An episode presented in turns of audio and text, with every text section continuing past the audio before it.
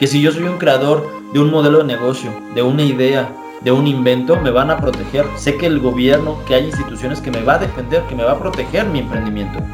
Aquí en México hay mucho miedo a eso. Entonces, vamos a poner en contexto las cosas. El, marco jurídico y el Estado de Derecho no es pro emprendimiento en México. Y eso alenta mucho, Dani, el que exista un, un ecosistema verdaderamente sólido.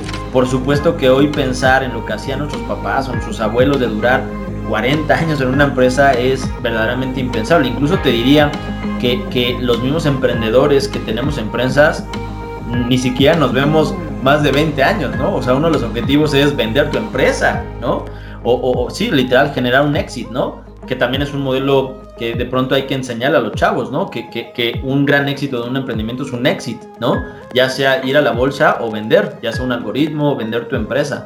Y que cada vez hay más empresas que compran empresas, ¿no? Eso también hay que, hay que decirlo a los chavos, ¿no?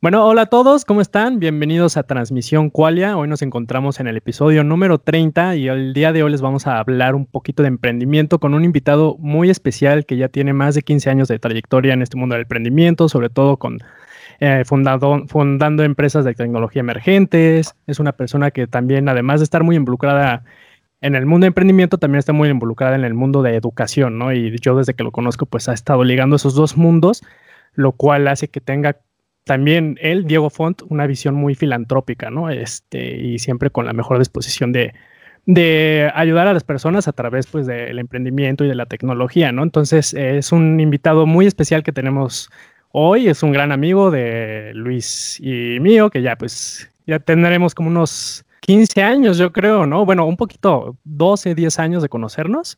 Entonces, bueno, él es Diego Font, ¿cómo estás, Diego? Dani, qué gusto, Luis. ¿Qué tal? Pues ¿Cómo estás, Diego? Bienvenido y gracias por estar aquí. Un gustazo estar con ustedes en este programa número 30. Qué, qué, belleza y, qué felicidad escuchar ese número. Eh, y sí, yo creo que por ahí de 12 años, Dani, que, que ya nos conocemos. Sí, ya 12 años. pero nada más aclarando, Diego, Daniel y yo eh, tocábamos en un grupo juntos, o sea, nada que ver con esto del emprendimiento. Bueno, igual sí, ¿no? Un grupo es. en el, grupo eres una empresa, ¿no? O sea, hay que aclarar que un grupo es, eres empresa, producto, e inversionista, todo a la vez, ¿no? O sea, como que es un poquito de todo. Eh, entonces, pues así es como nos conocimos y ya, cada quien como que fue agarrando el rumbo, pero sí recuerdo que Diego, de hecho, desde que estábamos en el grupo, pues tenías siempre como la mirada en, desde un, o la más bien abordabas como el, grupo, tú fuiste el que nos jaló a ver el grupo también como, como esto, ¿no? Como un, un negocio y, llevarlo a, esta parte que muchas veces, por ejemplo, los músicos no tenemos muy en cuenta, ¿no? Entonces, pues no sé, tú como, por ejemplo, para empezar, que nos pudieras platicar esa transición, ¿no? O sea, como de irte de la música allá de lleno a, no sé, a poner tu primer negocio o a, emprender? ¿Cómo, ¿Cómo, fue tu experiencia? Más que, pues ya el vivirlo, ¿no? Claro, totalmente de acuerdo, Luis. Y, y, a ver, tocaste un, punto bien, bien importante que sí hay que, hay que mencionar y dimensionar. Eh, de entrada, eh, creo que la palabra emprendimiento, siempre, siempre, siempre he pensado que para poder dedicarte a algo o vivir en, una industria, en un concepto, con una visión, pues tienes que entender, ¿no? ¿Qué significa?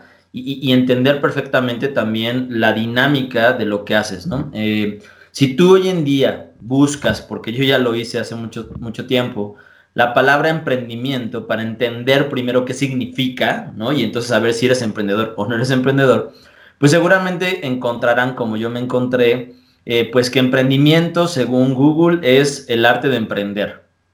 Ok, o sea, me quedé exactamente igual, ¿no? No sé ustedes, pero yo me quedé así de, ok, perfecto, suena interesante.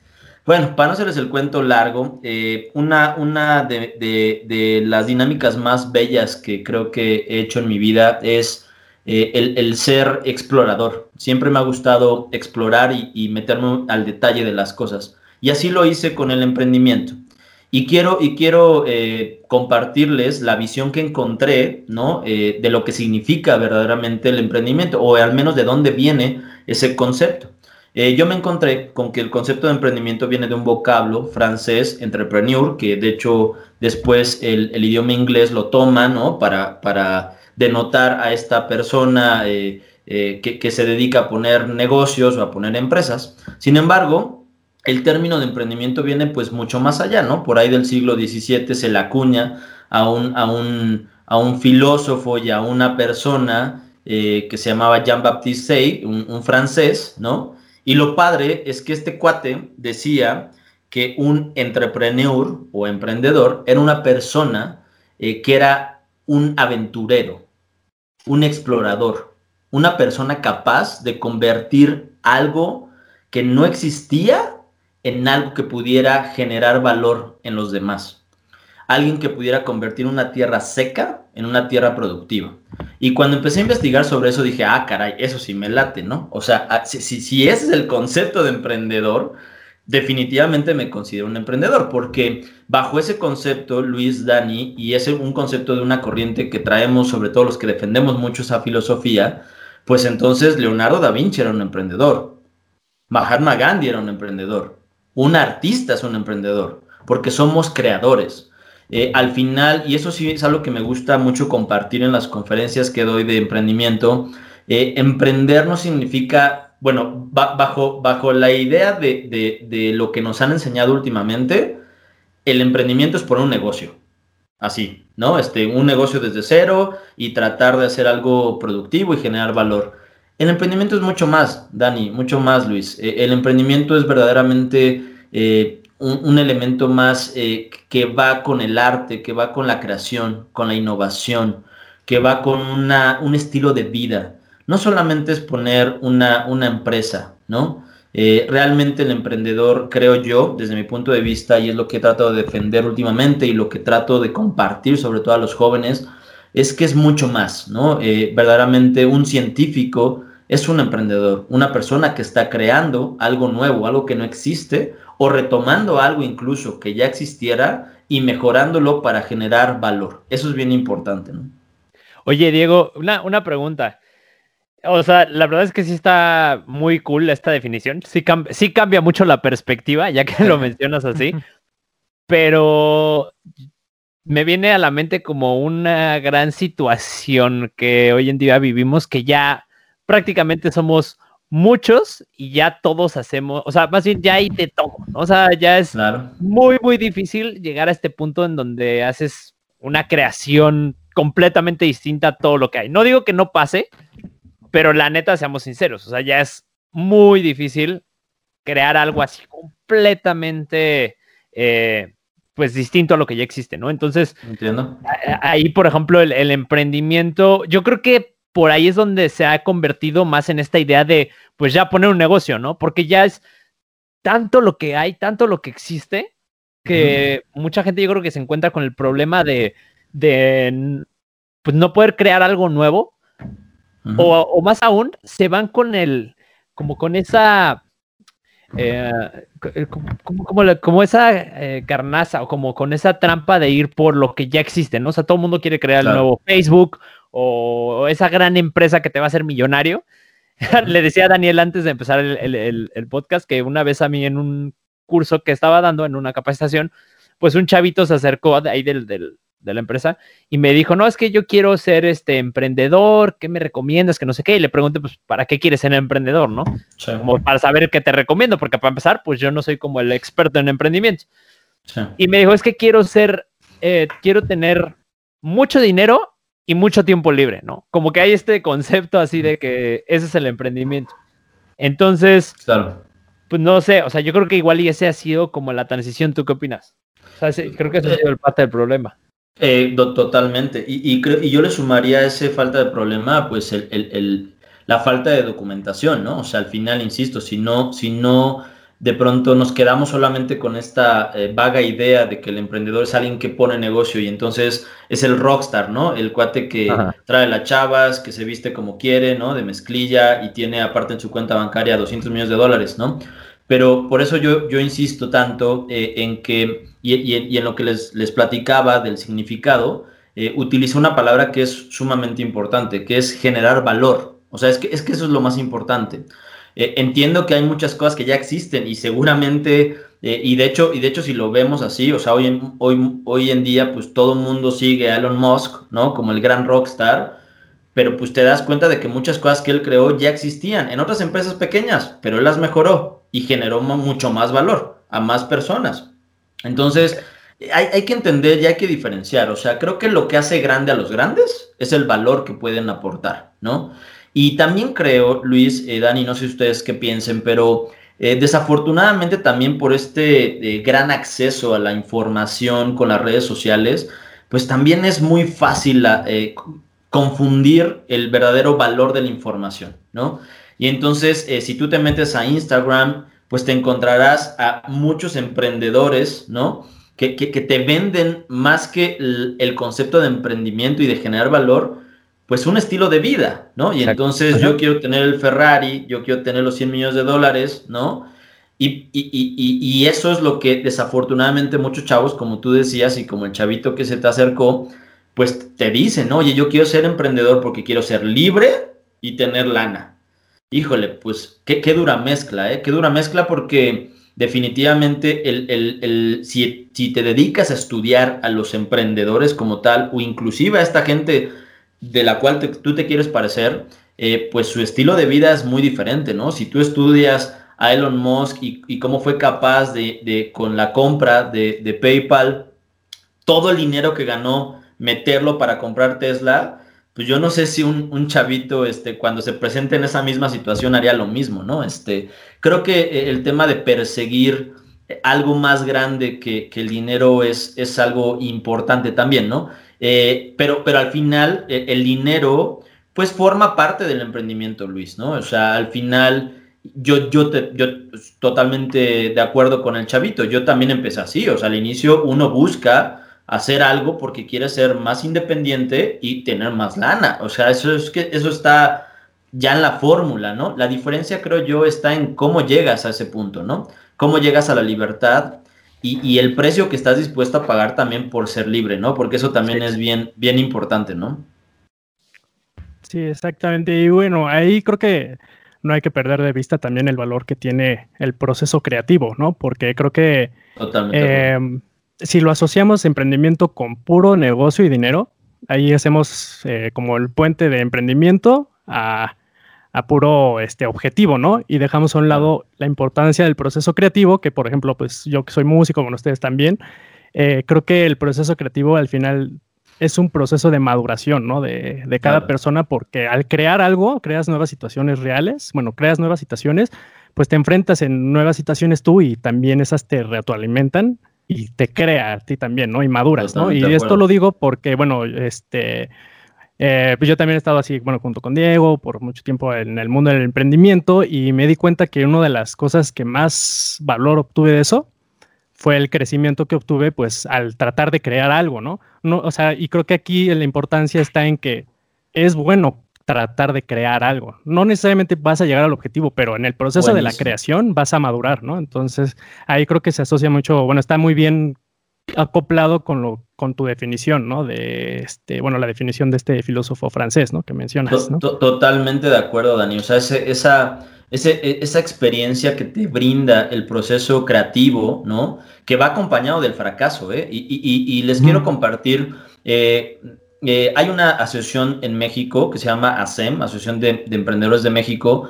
Eh, yo los invito a que puedan, eh, no sé si se pueda poner como el link, ¿no? Pero para que puedan entrar a la asociación. Tiene mucha información que es pública. Hay, una, hay un estudio, les comentaba justo antes de entrar al aire, que se llama La radiografía del emprendimiento en México y está bien interesante lo que, lo que encontró la asociación. Y ahorita tú tocabas ese tema, Luis, ¿no? Este, ¿Por qué? Eh, eh, les voy a leer textual lo que dice el estudio. Principales motivaciones para emprender. Yo, y con lo que te pasó a ti, Luis, esperaría que el número uno fuera dinero. ¿Están de acuerdo? El 42% que, exactamente, el, el 42% de la población que entrevistaron menciona que la principal, el principal motivo para poder emprender es crecimiento personal y profesional. Fíjense qué perrón. O sea, por eso insisto en que hay que enfocarnos mucho en este tipo de datos porque hay mucha gente que realmente quiere enfocarse en este proceso de creación, de crecimiento, ¿no? Eh, y, y, otro dato que les quiero compartir, que también es muy interesante, ¿no? El 68%, 68%, Dani, de los emprendedores ha tenido una empresa que fracasó, ¿no? O sea, casi el 70%, 7 de cada 10 emprendedores han fracasado. Eso es una verdadera belleza y se los digo de verdad de todo corazón, porque el aprendizaje que tienes en ese fracaso, ¿no? O mal llamado fracaso en el mundo de los negocios, eh, te, sirve muchísimo, te sirve muchísimo para poder seguir adelante. Por eso les decía que el emprendimiento se, se, parece más a un estilo de vida. Si, si, buscamos seguirle diciendo a los chavos que el dinero es simplemente ganar dinero y tener libertad, nos estamos equivocando porque el emprendimiento, desde mi punto de vista, tiene que ver más con el crecimiento, ¿no? Y lo estamos viendo inclusive ahorita con los datos, ¿no? Y tiene que ver más con saberte caer, pero caerte rápido y que no te cueste tanto, ¿no? Y aprender en ese proceso para que el siguiente emprendimiento que tú generes, que de hecho hay una corriente muy fuerte que se llama emprendedores en serie, no sé si la habían escuchado, pero es este tipo de emprendedores como yo, por ejemplo, que estamos constantemente creando. Hay cosas que funcionan, hay cosas que no, pero buscas constantemente hacer la evaluación completa del proceso natural de creación, ¿no?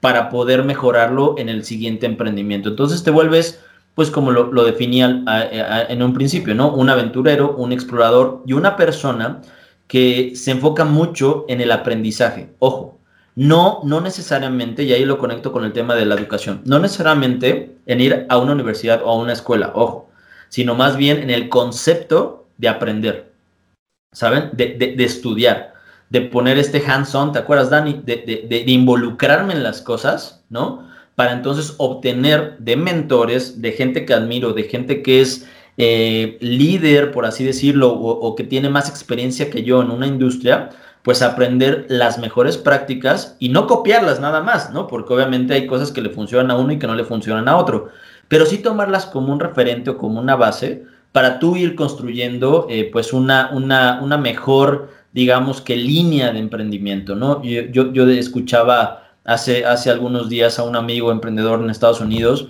con el que platicaba y me decía, Diego, eh, eh, el emprendimiento no, es, no es solamente un one hit wonder, ¿saben? O sea, el emprendimiento tiene que ver con más la creación de toda una carrera, ¿no? No solamente buscar tener una super canción que me haga millonario y entonces me vaya a las Bahamas, que es muy válido, ¿no? Por supuesto que es muy válido, pero creo que es una corriente distinta. Yo particularmente defiendo un poco más la que busca eh, pues algo más constante, algo que verdaderamente genere valor a, los usuarios, ¿no?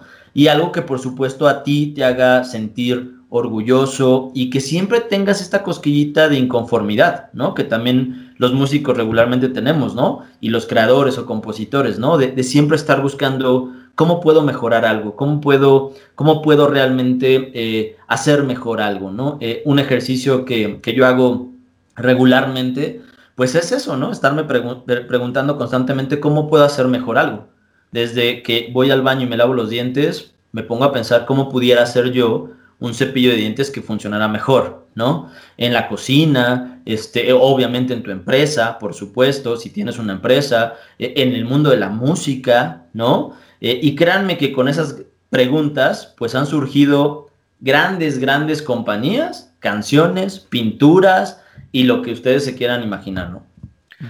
Oye, y partiendo como desde este punto de que el emprendedor, o sea, viéndolo ya más como una, digámoslo, personalidad en lugar de una, este, eh, o una profesión, eh, podría ser que, pues, a ver, el, emprendedor está en todos lados, ¿no? Pues, eh, incluso hay empresas hoy en día, bueno, yo he escuchado de empresas que ya tienen posiciones de emprendedores internos, ¿no? O sea, que son estos cuatro. Ajá, el que está todo el tiempo, como tú dijiste ahorita, estoy viendo todo, lo estoy analizando para ver cómo lo puedo eh, revolucionar y cómo puedo hacer algo un poco mejor, ¿no? Eh, ¿Tú cómo ves el futuro del mundo profesional entre las empresas y los emprendedores? Porque es cierto que cada vez hay más emprendedores y también hay ya mucho esta tendencia de decir, güey, ya, o sea, o sea, yo sí siento que ya todo el mundo está volteando a ver a un futuro en donde es yo voy a emprender. Y de hecho ya, ya ni siquiera por gusto, o sea, tú escuchas hablar a, mis amigos y es como, güey, yo ya no me veo jubilado en... Ya, por moda, ¿no? Sí, por moda y, a veces, en serio, por necesidad, porque ya no existen las jubilaciones en las empresas. Y en algún momento vas a tener que, pues, tener o algún colchón o alguna, eh, alguna inversión o un negocio, eh, alguna creación, para ponerlo un poco más concreto, y relacionado con esto, que, que, te dé pues para sobrevivir, ¿no? Entonces el, emprendimiento, pues lo retomo, se está volviendo una personalidad más que una profesión, pero en base a esto, ¿tú cómo ves ese futuro para, para el mundo profesional? Mira, es interesante, o sea, creo, creo, creo que eh, la verdad es que se mezclan como varias, varias corrientes en, en, en todo esto que, que, estás poniendo sobre la mesa, Luis. Eh, pero definitivamente, definitivamente creo que el que exista más emprendedores es una buena noticia de entrada. Por supuesto que habrá selección natural, ¿no? Como en todo, ¿no? Y, van a sobresalir aquellos que, insisto, sean más eh, corredores de maratones, ¿no? Que simplemente de una carrera nocturna, ¿no? Este, en, periférico, ¿no? O sea, para hacer un poco la, la, relación.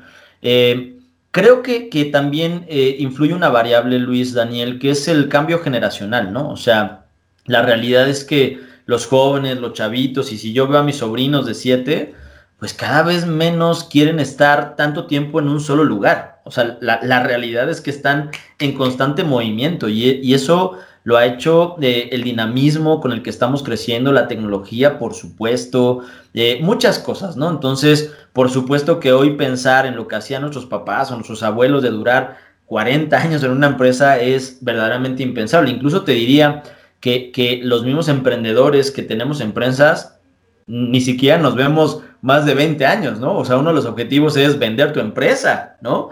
O, sí, literal, generar un éxito, ¿no? Que también es un modelo que de pronto hay que enseñar a los chavos, ¿no? Que, que, un gran éxito de un emprendimiento es un éxito, ¿no? Ya sea ir a la bolsa o vender, ya sea un algoritmo o vender tu empresa. Y que cada vez hay más empresas que compran empresas, ¿no? Eso también hay que, hay que decirlo a los chavos, ¿no? Entonces, eh, obviamente, eh, uno como creador, pues siempre está buscando también, insisto, eh, ir creando cosas nuevas, ¿no? Entonces, se viene un, un futuro interesante. La, realidad es que creo que, prefiero vivir en un mundo pro emprendimiento que, en un mundo que castiga al emprendedor, ¿no?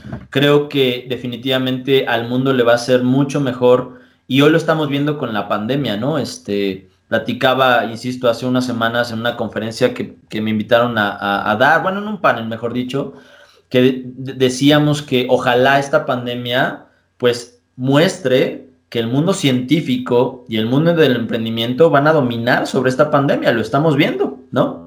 Los grandes científicos, los grandes laboratorios que se unen con empresas grandes, pues serán los grandes ganadores, ¿no? Al final la salud también tiene que ver con, con dinero, ¿no? Con, con un tema económico y con tema de innovación.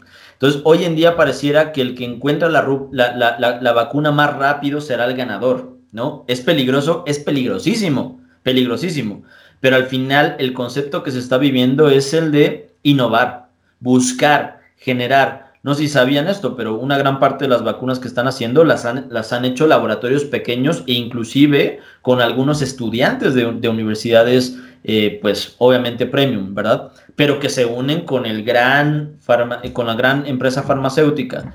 Eh, a mí, eh, y se los, se los puedo compartir libremente, pero en los últimos, ¿qué será? 18 meses, eh, del, cercano mundo que tengo de amigos emprendedores, les puedo decir fácilmente que al menos 5 de cada 10, o sea, el 50% han vendido su empresa en estos, en estos 18 meses.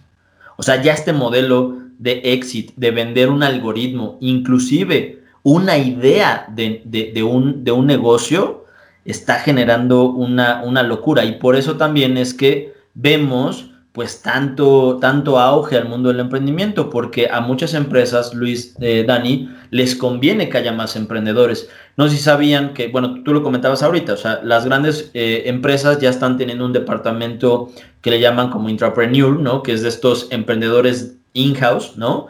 Que tengo para, para poder generar eh, pues proyectos nuevos, pero también tengo ya mi brazo de Venture Capital, ¿no? Entonces, hoy en día las mismas empresas invierten en nuevos emprendedores. y eso es una gran estrategia para controlar el mercado, ¿no? Imagínate que tú tienes una gran empresa de zapatos y entonces te dedicas a abrir una corriente que invierta en puros emprendedores de calzado híjole, pues está increíble porque tú estás invirtiendo en las nuevas ideas del futuro, ¿no? Y si ves de pronto a alguien que te puede llegar a tirar, ¿no? El mismo negocio, como ya lo hemos visto con otros, pues ¿qué haces? Te adelantas y entonces compras la compañía, ¿no? O compras la idea. Entonces, se está viendo eso en Estados Unidos brutalmente, brutalmente en Asia también. En México apenas está llegando, este, por ahí Bimbo fue de los primeros, Cemex también, eh, Alsea también ya, ya me parece que tiene también algunas cosas. Entonces, está súper interesante ese modelo, ¿no? Eh, por eso insisto en que creo que eh, este mundo pro emprendimiento le va a hacer mucho bien. Lo que creo que tenemos que hacer es dirigir bien a los emprendedores, ¿no? Por eso festejo mucho el tema de la Asociación de Emprendedores de México, festejo mucho el que existan cada vez más incubadoras, cada vez más modelos que, que no solamente eh, pues vivan del mundo rockstar del emprendimiento, sino verdaderamente pues, pues empujen a eso, ¿no? Y, y, déjenme para cerrar este tema comprarle un poco con la música, ¿no? Y ustedes lo saben mejor incluso que yo. La música no solamente es la idea de subirte a un escenario, rockear, tener una limusina y ganar mucha lana. Hay que trabajar. O sea, por supuesto que el resultado de estar enfrente de 100 mil personas, ¿no? pues es padrísimo, pero, pero ¿cuántos ensayos pasaron para, para, lograr eso?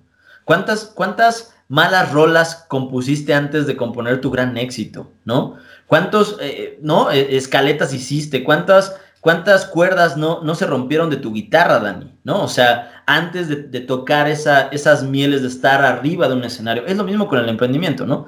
El tema está en que hemos vendido mucho la idea de súbete al escenario, papá. O sea, ¿quién no va a querer estar en un yate en Miami, ¿no? Con modelos y tirando dólares. O sea, pues, además la, gran mayoría, ¿no? además de eso, igual nada más como para complementarlo. Bueno, o sea, es que creo que también ya es eh, ah, un, tema mucho más extenso, pero el, que una persona pueda llegar a, a ser rockstar además de ese trabajo, y, ahí me voy a enfocar de nuevo a lo que tú dijiste, ¿no? O sea, nuestra experiencia tal cual de cuando teníamos el grupo, a ver, o sea, ensayábamos todos los días, todos los días estábamos dándole, eh, estábamos, hasta hicimos, me acuerdo que nos ayudó Rich y, varias personas a hacer nuestro, nuestra carpeta de negocio para prestársela a inversionistas, o sea, estábamos en el jale todo el tiempo. Y aún así, nos fue bien más no fue un exitazo y no fue lo que, esperamos, ¿no? Entonces, creo que ahí viene la otra parte un poco, pues, obscura que, Ahora, gusta a todos, pero que es, es, un hecho que pues no solo depende del, estarle dando todos los días, o sea, y, eso que, que literal pues le invertimos, ¿no? Bueno, tuvimos gente que le invirtió y todo, y aún así, o sea, hay, hay muchos factores, ¿no? ¿Qué, ibas a decir tú, eh, Daniel?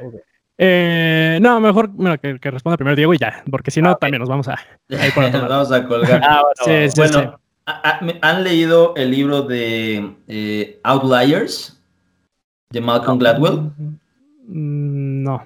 Bueno, las 10.000 horas, ¿no? Eh, es, exactamente, ¿no? O sea, pero, pero hay, hay, temas interesantes que, que, que, se mencionan en esa filosofía, ¿no? Que es básicamente, no, no importa a veces tanto el, el, qué tanto has invertido o ensayado. Hay otras variables que también son, son importantes, ¿no? Y lo, menciona él en su libro. Por ejemplo, Bill Gates, ¿no? Bill Gates que empezó muy chavito y todo el mundo dice, híjole, yo quiero ser como Bill Gates, ¿no? Para ponerlo en un contexto un poco más general, ¿no? Eh, y, Malcolm dice, dice en su libro, ¿no? O sea, a ver, sí, por supuesto que Bill Gates eh, pues eh, tiene una inteligencia importante. Pero vamos a analizar otras variables, ¿no? Primero, venía de una familia que tenía la posibilidad de comprar un computador. eso era fundamental, ¿no? Segundo, eh, vivía, me parece que a tres o cuatro cuadras de la universidad que tenía una de las primeras computadoras en Estados Unidos. Bueno, el cuate junto con su socio le, le pidió a la universidad que en las noches, que era cuando no se ocupaba esa computadora, ellos pudieran ir a programar. Imagínense, o sea, no solamente era el tengo las ganas, ¿no? Y tengo el deseo, no, es, es que a veces también es un tema de recursos y, de, y del ecosistema como tal, ¿no? De en dónde estás parado. Entonces, gracias a que pudo hacer eso, pues obviamente cuando entra a la universidad, Bill Gates dice, oye papá, ya les llevo años de ventaja estos, a estos pelados, ¿no? Y aparte yo, que empecé desde chavito viendo realmente la historia de la computación, me estoy dando cuenta que el negocio aquí no es nada más la computadora, sino el software que va a funcionar dentro de estas máquinas. Y entonces se le ocurre hacer eso. O sea, por supuesto que él nunca lo pensó eh, en su cuarto, eh, a ver qué voy a crear. Se, dio cuenta en su laboratorio, digamos, ¿no? Que era estando ahí. Algo, algo que también la gente casi no conoce de Elon Musk, ¿no? Cuando Elon Musk este, se viene a Estados Unidos a estudiar, y eso está padrísimo, eh, con su hermano, que fue con el que fundó la, la, me parece que primera o segunda empresa que tuvo en Estados Unidos, en lugar de rentar, no sé si sabían esto, pero en lugar de rentar un departamento para vivir, rentaron una oficina. ¿Sabían eso? O sea, rentaron una oficina y ahí dormían. Pero sabían que era mucho más importante para ellos el ecosistema de una torre de negocios que una torre de departamentos. O sea, a lo que voy es, no solamente influye el qué tanto ensayo tienes, sino también influye mucho el ecosistema, eh, Luis. Y por eso es que, pues tú ves a grandes universidades, grandes países o Silicon Valley, que es una, un ecosistema más cerrado, en el cual se producen pues grandes cosas. No solamente es porque sean más inteligentes que nosotros, Luis, Dani, es porque también tienen herramientas distintas a la mano, ¿no? Y eso también es un tema que creo que es fundamental y va a ser crítico en el futuro del emprendimiento. ¿Qué tantas herramientas estamos dotando a nuestros chavos y a la gente que hoy en día quiere ser emprendedor? Pareciera que lo único que le estamos dotando es de información en Instagram, en redes sociales, en algunos cursos y tan tan. Pero este, este elemento de tener un verdadero ecosistema, un lugar donde se viva, se sienta el emprendimiento y entonces la gente decida si le quiere jugar o no le quiere jugar, ¿no? Es muy importante, ¿no?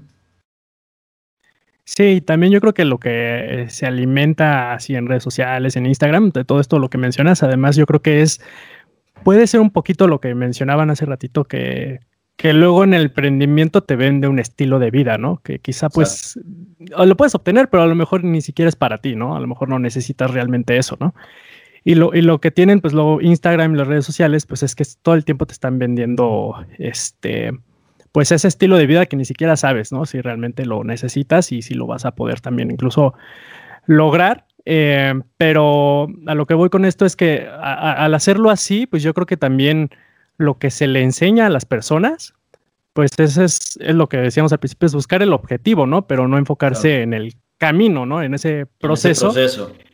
Y la verdad, yo creo que con eso van a surgir muchas frustraciones, ¿no? La verdad, porque emprender, pues es algo sumamente caótico y complejo y, muy difícil, ¿no? De, hacerlo. Y creo que también, pues, una parte muy importante que yo creo que ahorita tú nos vas a así dar un poquito más de detalles de todo esto es, pues, cómo enseñas también a jóvenes de universidades, pues, a poder, ¿no? Sobrellevar, pues, todas las dificultades emocionales que puedes pasar mientras estás emprendiendo, ¿no? Porque, pues, eso no lo ves, ¿no? O sea, no lo ves como tú dices, o sea, conoces a Elon Musk de Tesla que ya mandó a su, su, su, ¿cómo se llama? Su nave espacial, bueno, con el carro y así, ¿no? Como el rockstar, ¿no? Pero pues no conoces todo lo que hizo, todas las frustraciones que hizo, este, obviamente pues también incluso pues hasta relaciones, ¿no? Este, o sea, eso también se, se tiene que hablar, ¿no? Incluso pues este, este tipo de personas, así como Elon Musk, pues, pues también, ¿no? O sea, su relación pasada, su matrimonio pasado valió, ¿no? También por eso, ¿no? Incluso pues su esposa lo odiaba un poquito porque decía, es que a mí me dicen que soy la esposa de Elon Musk, ¿no? No soy nadie, ¿no? Él, o sea, Elon Musk es pues sus empresas y ya, ¿no? Entonces también un poquito también creo que vale la pena hablar de eso, ¿no? De qué conlleva ese proceso y ya si, si estás, si ya sabes qué conlleva ese proceso, yo creo que estás más dispuesto ¿no? a aguantar los putazos en vez de estar fijándote en, el estilo de vida, ¿no? Que te proyectan en Instagram, ¿no? Totalmente de acuerdo. Y, mira, y, no está mal eh, el que te vendan de pronto cierto styling, porque creo que es como, como estos primeros 10 segundos de una canción pop, ¿no? O sea, que te dice, oye, a ver, vente a escucharla, ¿no? Este, o sea, como, como que te invita a por lo menos entender un poco ese concepto de, de, generar riqueza, que es algo que yo siempre voy a defender, ¿eh? Ojo, o sea, eh, por, más, por más enfocado que esté en el proceso y demás, siempre voy a defender en que un objetivo de generar riqueza tiene que estar presente, ¿no? Ya cómo lo quieras invertir tú es otra cosa, pero el generar riqueza creo que es muy valioso. Ojo, no solamente generar dinero, ¿eh? generar riqueza, que es muy un tanto diferente. Pero al final hablabas tú de educación, Dani. Eh, yo creo que la mejor manera de enseñar esto es simplemente eh, haciéndolo, ¿no? Cada vez hay más escuelas. Hay una de un muy buen amigo mío que se llama Leaks, que está padrísima, ¿no? Eh, él literal enseña, enseña como a mí me hubiera gustado aprender, ¿no? Es decir, eh, enseña con, con, actividades, ¿no? Eh, enseña, acaba, bueno, me parece que hace un año, dos años, no, no, recuerdo bien el tiempo, pero obtuvo la, la, licencia, digamos, ante la SEP de poder generar la primer preparatoria en México, que creo que dura dos años, oficial ante la SEP, porque pues es importante este certificado todavía pero que el objetivo es que te avientes dos años de prepa y el objetivo completo es que al final salgas con una empresa creada. Entonces, imagínense qué perrón a los 15 años, no sé cuántos años tienes cuando estás en, en, prepa, así por ahí, ¿no? De 15 a 18 más o menos, que salgas, que tu objetivo no sea solamente, pues, un proyecto de 50 hojas de qué es emprendimiento, ¿no? Sino un, un proyecto de dos años en el que me involucran a ver el proceso, como tú decías, Dani, creativo de hacer una empresa. De entrada, desde preguntarte qué quiero hacer. Que esa pregunta muchos la desechan, pero es valiosísima, ¿no? ¿A qué me quiero dedicar? ¿Qué quiero hacer? ¿No? Lo que hago me llena, me, hace feliz, genera valor a los demás. El que le enseñemos esas preguntas a estos chavos es maravilloso. Eh, justo el, dueño de la, de la escuela, Adolfo, eh, se llevó, ahorita que hablabas de, Elon Musk, se llevó hace unos días, ahora en el lanzamiento del Crew One, ¿no? En, Cabo Cañaveral, se llevó a una parte de sus estudiantes a ver eso. Entonces imagínense lo que es para alguien que está estudiando eh, eh, algo de física o de matemáticas, que son conceptos que se, que se enseñan también en el mundo de emprendimiento, no solamente es el cómo hacer una empresa. Imagínense aprender de un cohete, de un tema de negocio también, yendo a donde están lanzando un cohete espacial. O sea, es que es maravilloso, ¿no? Obviamente ese tipo de escuelas apenas están en pañales en México. Yo, yo tuve la fortuna de conocerlas, Dani, eh, Luis, en el viaje que tuve a, a Dubái hace ya tres años por ahí, y que me encontré con ese tipo de escuelas en el Medio Oriente, ¿no? Escuelas dispuestas a, a enseñarle a los chavos, ¿no? Con prácticas reales, con mentores más que profesores. Eso también es bien importante, ¿no?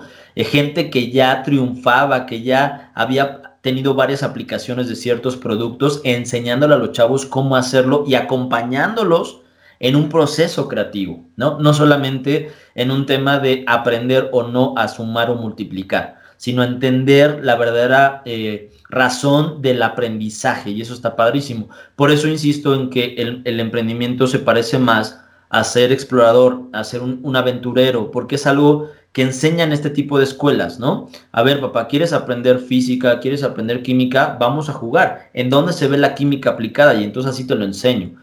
¿En dónde se ve la física aplicada? Y así te lo enseño. Obviamente, obviamente, ya hay que ser muy honestos con eso, eso es hoy en día todavía muy poco escalable. Entonces el impacto que puedes llegar a tener con ese tipo de filosofía sigue siendo muy, muy, muy, muy precario. ¿No? Eso, eso es una realidad. Hoy en día, desafortunadamente, a la masa de, nuestros niños les llega pues este modelo todavía prusiano, ¿no? Que ustedes conocen, ¿no? Del profesor parado enfrente diciendo cómo tienen que ser las cosas, ¿no? Este modelo de la revolución industrial.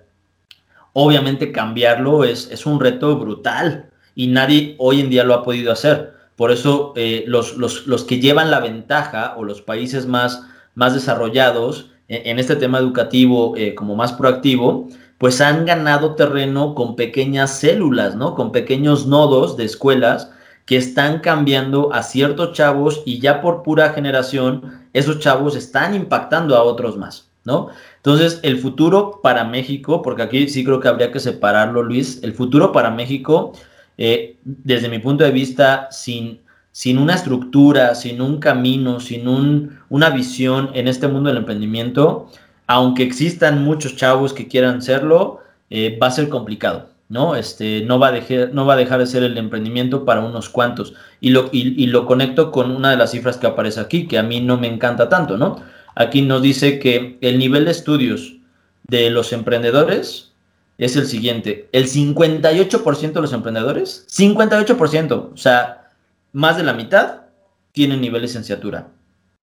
La pregunta es cuántos mexicanos tienen esa posibilidad de llegar a ese sector creo yo que tenemos que empezar a enfocarnos en, sobre todo en las secundarias y en las prepas. Es ahí donde creo que está la masa crítica de, mentes que podamos realmente impactar, ¿no? En el nivel de licenciatura ya hay muchas escuelas y ya la mayoría de las universidades ya toman el tema del emprendimiento bien o mal, ¿no? Pero ya está en su, en su plan de estudios. Pero vete a las secundarias, vete a las prepas, ahí no hay nada. Y me ha tocado dar conferencias para esos chavos y se los juro, ¿eh? cuando yo llego y hablo, híjole, no manches, yo quiero eso, Diego, ¿cómo le hago, no? Y cuando ya les hablo un poco del proceso, de lo que cuesta, híjole, no, pues no me gusta tanto, prefiero ser youtuber, ¿no? Aunque, aunque hay cosas muy positivas en el youtuber, desafortunadamente ellos mismos degradan eso porque pareciera que entonces es lo más fácil, ¿no? Y, por eso creo que hay, que hay que enfocarse mucho aunque se pierdan fans, aunque se pierdan seguidores, aunque se pierda eh, masa, hay que enfocarse en el verdadero eh, talento, ¿no? Yo sí soy muy fan y cada vez me he vuelto, y, lo platicaba también hace unos días con, mi novia, creo que me he vuelto más selectivo en el, tipo de, de personas a las que impacto y también de, personas a las que puedo llegar a, a, coachar o a mentorear, ¿no? Me he vuelto más selectivo porque también me he dado cuenta que aunque uno quiera, Dani, Luis, y esto es cierto, querer tener impactos masivos, en este tema de la educación particular para fomentar el emprendimiento es muy complicado, es muy, muy, muy difícil, ¿no? Es que yo creo... Eh y de, nuevo lo voy a ligar con el grupo porque creo que por ahí nos vamos a entender muy bien. Sí. Eh, yo creo que, el, llegar a grandes masas y el ser un youtuber, por ejemplo, sumamente famoso, un Luisito Comunica o... Bueno, no, no, estuvo mal que dijera un nombre porque no, no quiero un... a alguien. Claro. Eh, mucho menos que alguien que no conozco, nada más por lo que eh, publica, pero no lo conozco como persona. Pero lo que voy a es que llegar a grandes masas muchas veces va muy relacionado con el hecho de. Ay, híjole, ¿cómo te puedo decir? Eh, quizás, eh, pues, violar un poco tus propios valores. Ok.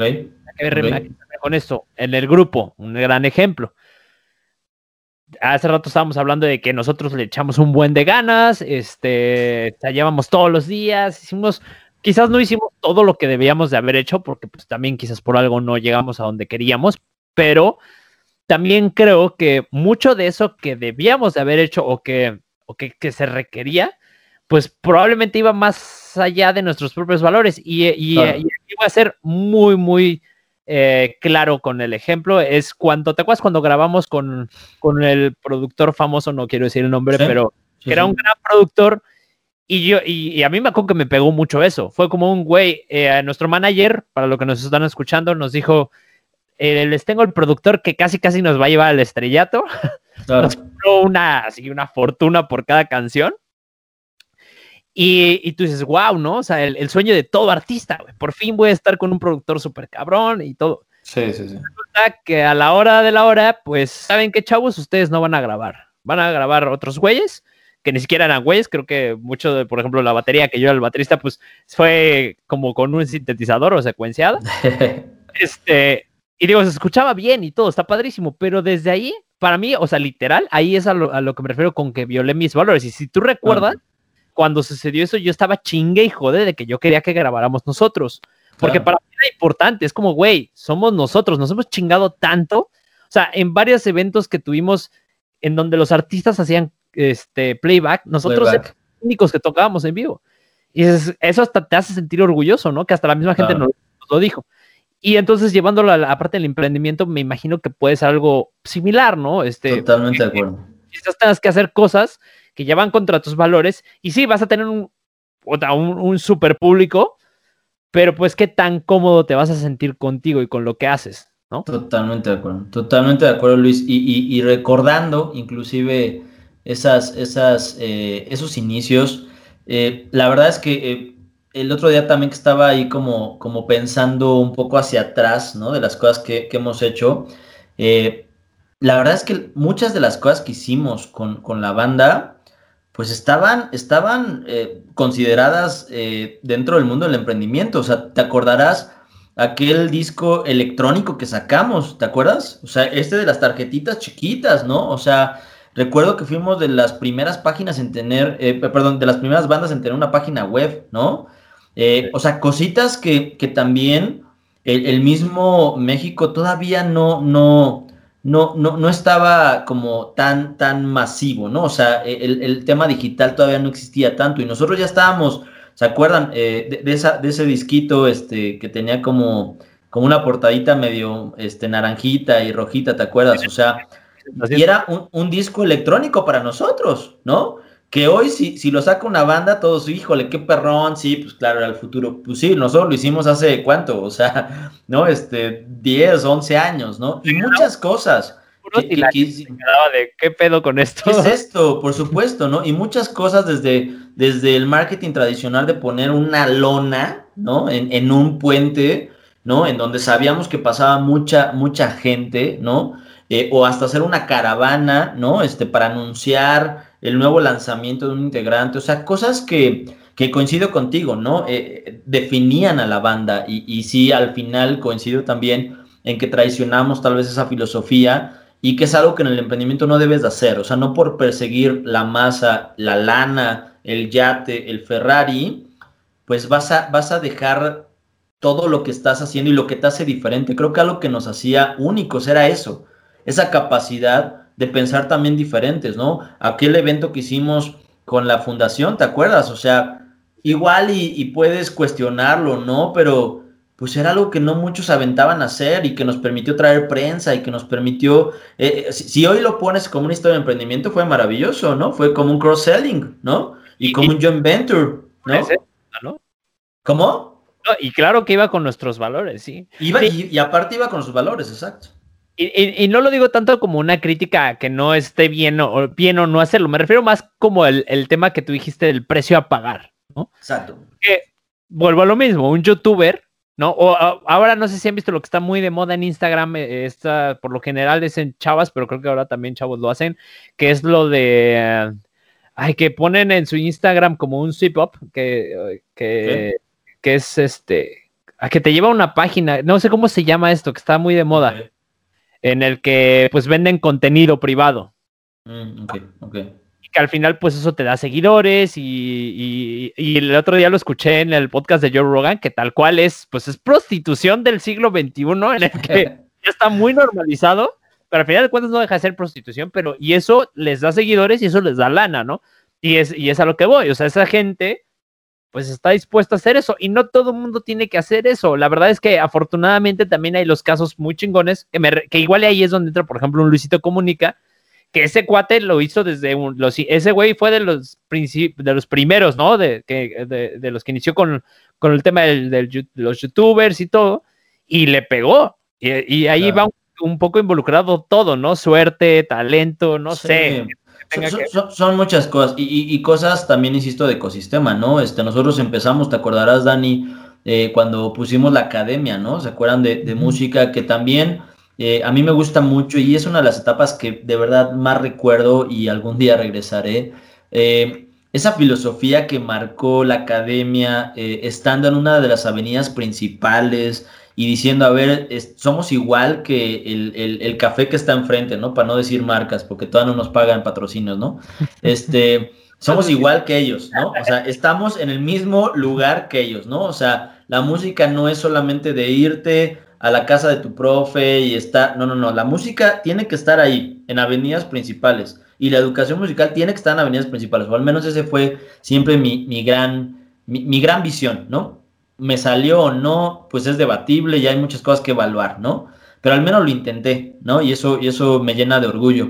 Pero, pero se acordarán que fuimos también de los pioneros en la educación en línea, ¿no? De la música, ¿no? y empezamos con los primeros canales que después ya lo retomó eh, Iván y Iván es uno de los más grandes en su área todavía y eso me llena pues de felicidad absoluta, ¿no? Pero hace cuánto se inició eso, se acordarán la parte de, no sé si ustedes eh, se acuerdan, a ti creo que sí te tocó, Dani, pero hicimos un modelo de educación a distancia que se llamaba Soy Rockstar, que después se convirtió en un canal, pero realmente era Rockstar Card, que era una tarjeta como las gift cards de, de, de, Apple, ¿no? De, música. Y recuerdo mucho que fui a una de las tiendas de disco más famosas, no voy a decir nombres, pero gigante, donde antes uno iba a comprar discos, ¿no? Y cuando llegué con eso, la, la chava me decía, la de compras, me decía, oye, es que está increíble, pero creo que la gente no está lista para esto. O sea, si nos está costando que compren las de Apple, ¿no? Imagínate que yo le ponga al lado una de Rockstar Card, ¿no? Por 600 pesos por seis meses de educación online. O sea, pero, pero nos chulearon muchísimo el proyecto, muchísimo. Desafortunadamente no funcionó. No funcionó, llegamos eh, muy rápido al mercado, ¿no? Hoy, hoy te lo cuento y pues si hoy pusiéramos eso, pues tal vez sería, sería algo pues rentable, ¿no? Tal vez no tan impresionante, pero rentable. Pero en ese momento pues había un par de competidores y nosotros, ¿no? Desafortunadamente también creo que nos faltó preparación, a mí particularmente me faltó más, más liderazgo en esa parte tal vez, ¿no? Pero al final hemos estado siempre, y todos nosotros creo, eh, nos incluyo a los tres, en este proceso de ir un poco más allá, ¿no? Y de atrevernos a hacer las cosas, puedan funcionar o no puedan funcionar, nos atrevemos. Y eso creo que es algo que siempre tenemos que defender, Dani Luis, ¿no? El, aventarse, el, quemar sus barcos, como siempre lo digo, ¿no? Esta filosofía de no, hay de otra, o lo hago o lo hago, y si me caigo en el camino, pues no pasa nada, ¿no? Y si me voy a romper una pierna, pues ni modo, tengo la otra, ¿no? Y obviamente buscaré siempre ir creciendo, ¿no? Siempre ir generando valor, pero también te vas volviendo, pues como les decía, un poco más selectivo, ¿no? Cada vez más, con más experiencia, con un poco más de sabiduría, te vuelves una persona más selectiva que que elige eh, un poco mejor a esos aliados, que elige perfectamente eh, el, modelo que ya te funciona y se vuelve un, un, orquestador, ¿no? Y, para no, para no este, debatir en este tema de creación, Luis, porque sí coincido, o sea, es difícil también eh, pues decir que, que, alguien es creativo cuando ya existen muchas cosas, pero, pero ser un, gran director de orquesta, eso tiene su mérito, ¿no? Y creo que un, un un director de una empresa, un emprendedor mismo, también se vuelve este director de orquesta, ¿no? En donde genera que mentes a veces más brillantes que ellos puedan compartir una visión. Este concepto de que trabajen para él lo odio. O sea, eso a mí no me gusta, ¿no? Y lo he escuchado mucho en los chavos. Es que yo quiero tener gente que trabaje para mí. Papá, si quieres eso, vete. O sea, ni siquiera te voy a dar cinco minutos de mi tiempo, perdón, ¿no? O sea, hay que buscar, no, no seguidores, ¿no? Creo que hay que buscar más bien acompañantes, es muy diferente, compañeros de visión. Y si esas personas más capaces que tú te pueden aportar a una visión que tú tengas la fortuna de crear y de dirigir, qué belleza. Si no se puede, no pasa nada, pero siempre busca tener a los mejores. Y si esos mejores te van a traer retos, te van a traer confrontaciones, te van a traer N cantidad de cosas, pues bienvenido sea, ¿no? Creo que es mucho más inteligente eso a tener a alguien que solamente te escuche y que crea todo lo que dices, ¿no? Por eso yo particularmente también me he alejado un poco de las redes sociales, no sé si lo ha notado, pero últimamente casi no he estado presente porque creo que también hay una etapa muy interesante de enfocarnos en el proceso. Yo noté que las redes sociales para mí eran un distractor y entonces me empecé a enfocar en, en pequeñas cosas que haciéndolas generaban mayor valor y mejores resultados. Y una de ellas fue eliminar un poco eh, o alejarme un poco de, la, de, la, red social, ¿no? Como tal. Eh, comunicar mis éxitos o comunicar mis fracasos de otra manera, ¿no? No solamente por ahí. Eh, educarme también de otra manera, inspirarme o motivarme de otra manera, ¿no? Y me ha dado mucho resultado. yo creo, y seguramente lo han platicado con algunos de los expertos que han invitado, que también viene un proceso de contracultura, ¿no? Este, vamos a saturar tanto esto de redes, de, de temas digitales que vamos a seguir la, vuelta natural de la vida, decir, oye, ya no está tan cool esto, ¿no? Como que está más cool escuchar un disco otra vez como antes, ¿no? O está más cool pues empezar el negocio en un garage o empezar una banda, ¿no? Realmente, y no solamente pues en una compu hacer todo, ¿no?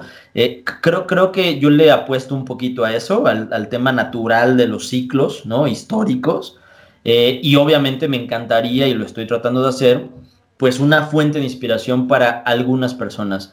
Creo en esta selección que he hecho Luis Dani, he tratado de dejar tanto la búsqueda de impactar a una masa, sino más bien de impactar a aquellos que creo que pueden hacer un cambio después con otros, ¿no? Y entonces hacer una, una red un poco más selectiva, pero también más efectiva, ¿no? Sí, totalmente de acuerdo, Diego. Y, y o sea, por ejemplo, pues eso de, hablando de que el emprendimiento es aventarse, irse a la aventura, pues, o sea, pues yo estando contigo me di cuenta totalmente de eso, ¿no? Y pues hasta hicimos una guerra de robots y cosas así, ¿no? Como muy... Cosas que este, nunca habíamos pensado. Que, sí, no teníamos ni idea de cómo hacerlo y lo hicimos, ¿no? Y en parte lo hicimos por lo que tú dices, que pues al final estaban las personas que teníamos que estar ahí y funcionó o no funcionó. O sea, yo lo que saco de ahí pues fue pues todo el crecimiento que, tuve de ahí, ¿no? Pero lo importante también es de que seleccionar a las personas así indicadas para trabajar contigo. O sea, no es que sean las mejores a veces, es más bien son las que te puedan dar ese apoyo también y, no sentirte inseguro, ¿no? Porque pues lo que también pasa en muchas empresas con los trabajadores así llamados godines, por ejemplo, pues hay, hay, hay, hay una clara división, incluso hasta física de departamentos. ¿Mande? Aguas con a decir porque yo soy Godín. Ah, claro, no, no, pero, o sea, pero me refiero, o sea, existe esta clara división incluso en, o sea, en el edificio y en las oficinas de, aquí está el departamento tal, ¿no? El departamento tal, tal, tal, recursos humanos, tal, tal, tal, ¿no? Y ya de por sí yo creo que eso genera un poquito una antagonía, ¿no? Entre departamentos y se hace muy tribal, ¿no? Lo cual creo que es muy peligroso todavía más en el mundo del emprendimiento, ¿no? Entonces, si no eliges bien que realmente es, nunca vas a elegir bien a alguien, ¿no? Más bien también es, yo creo que es aprender a, escucharse y entenderse y también saber decir, sabes qué, pues creo que no está funcionando contigo, ¿no? O sea, no de entrada vas a elegir así a, tu primer amor de vida, ¿no? O sea, o es muy difícil, ¿no? Entonces, eh, ahí tú que nos podrías como recomendar, o sea, tú, tú, por ejemplo, pues todos en estos 15 años de experiencia que has tenido en emprendimiento, ahorita, pues ya qué es lo que, a lo mejor qué buscabas antes en un socio, por así decirlo, y ahorita qué buscas, ¿no? También. Claro.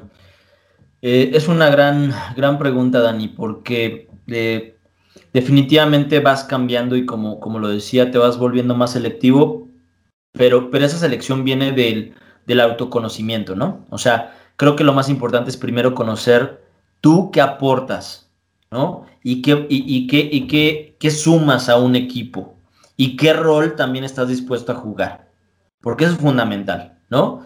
Eh, conociendo eso de ti, que, la verdad es que es un proceso complicado de, experimentar y de hacerte preguntas a veces que no estamos tan acostumbrados a hacernos, una vez teniendo eso, eh, digamos que en tu cancha, estás del otro lado, Dani, ¿no? Porque entonces, ya, sabiendo lo que tú aportas, lo que tú das, lo que tú juegas, lo que tú vales, la negociación con un socio, que para mí el socio es más el modelo eh, inglés, ¿no? Como de matrimonio, que ustedes saben que en, Inglaterra pues, no se le llama como esposa, ¿no? Sino es partner, ¿no? O sea, es, es un tema de, compañero, de, alguien que te va a, complementar, ¿no? No solamente alguien que, que, va a estar ahí para que haga lo que tú quieres, ¿no?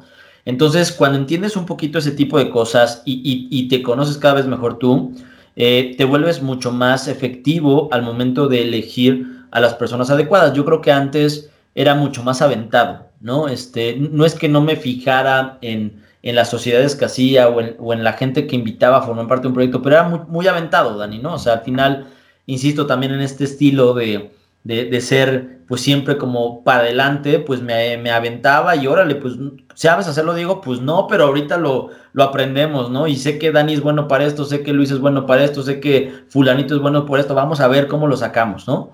Después, obviamente, cuando, insisto, te conoces más tú y sabes lo que aportas y lo que no puedes aportar o no vas a aportar, te vuelves más, más, más eh, crítico también con, ese tipo de cosas y, eres más selectivo en saber qué es lo que realmente aporta valor, ¿no?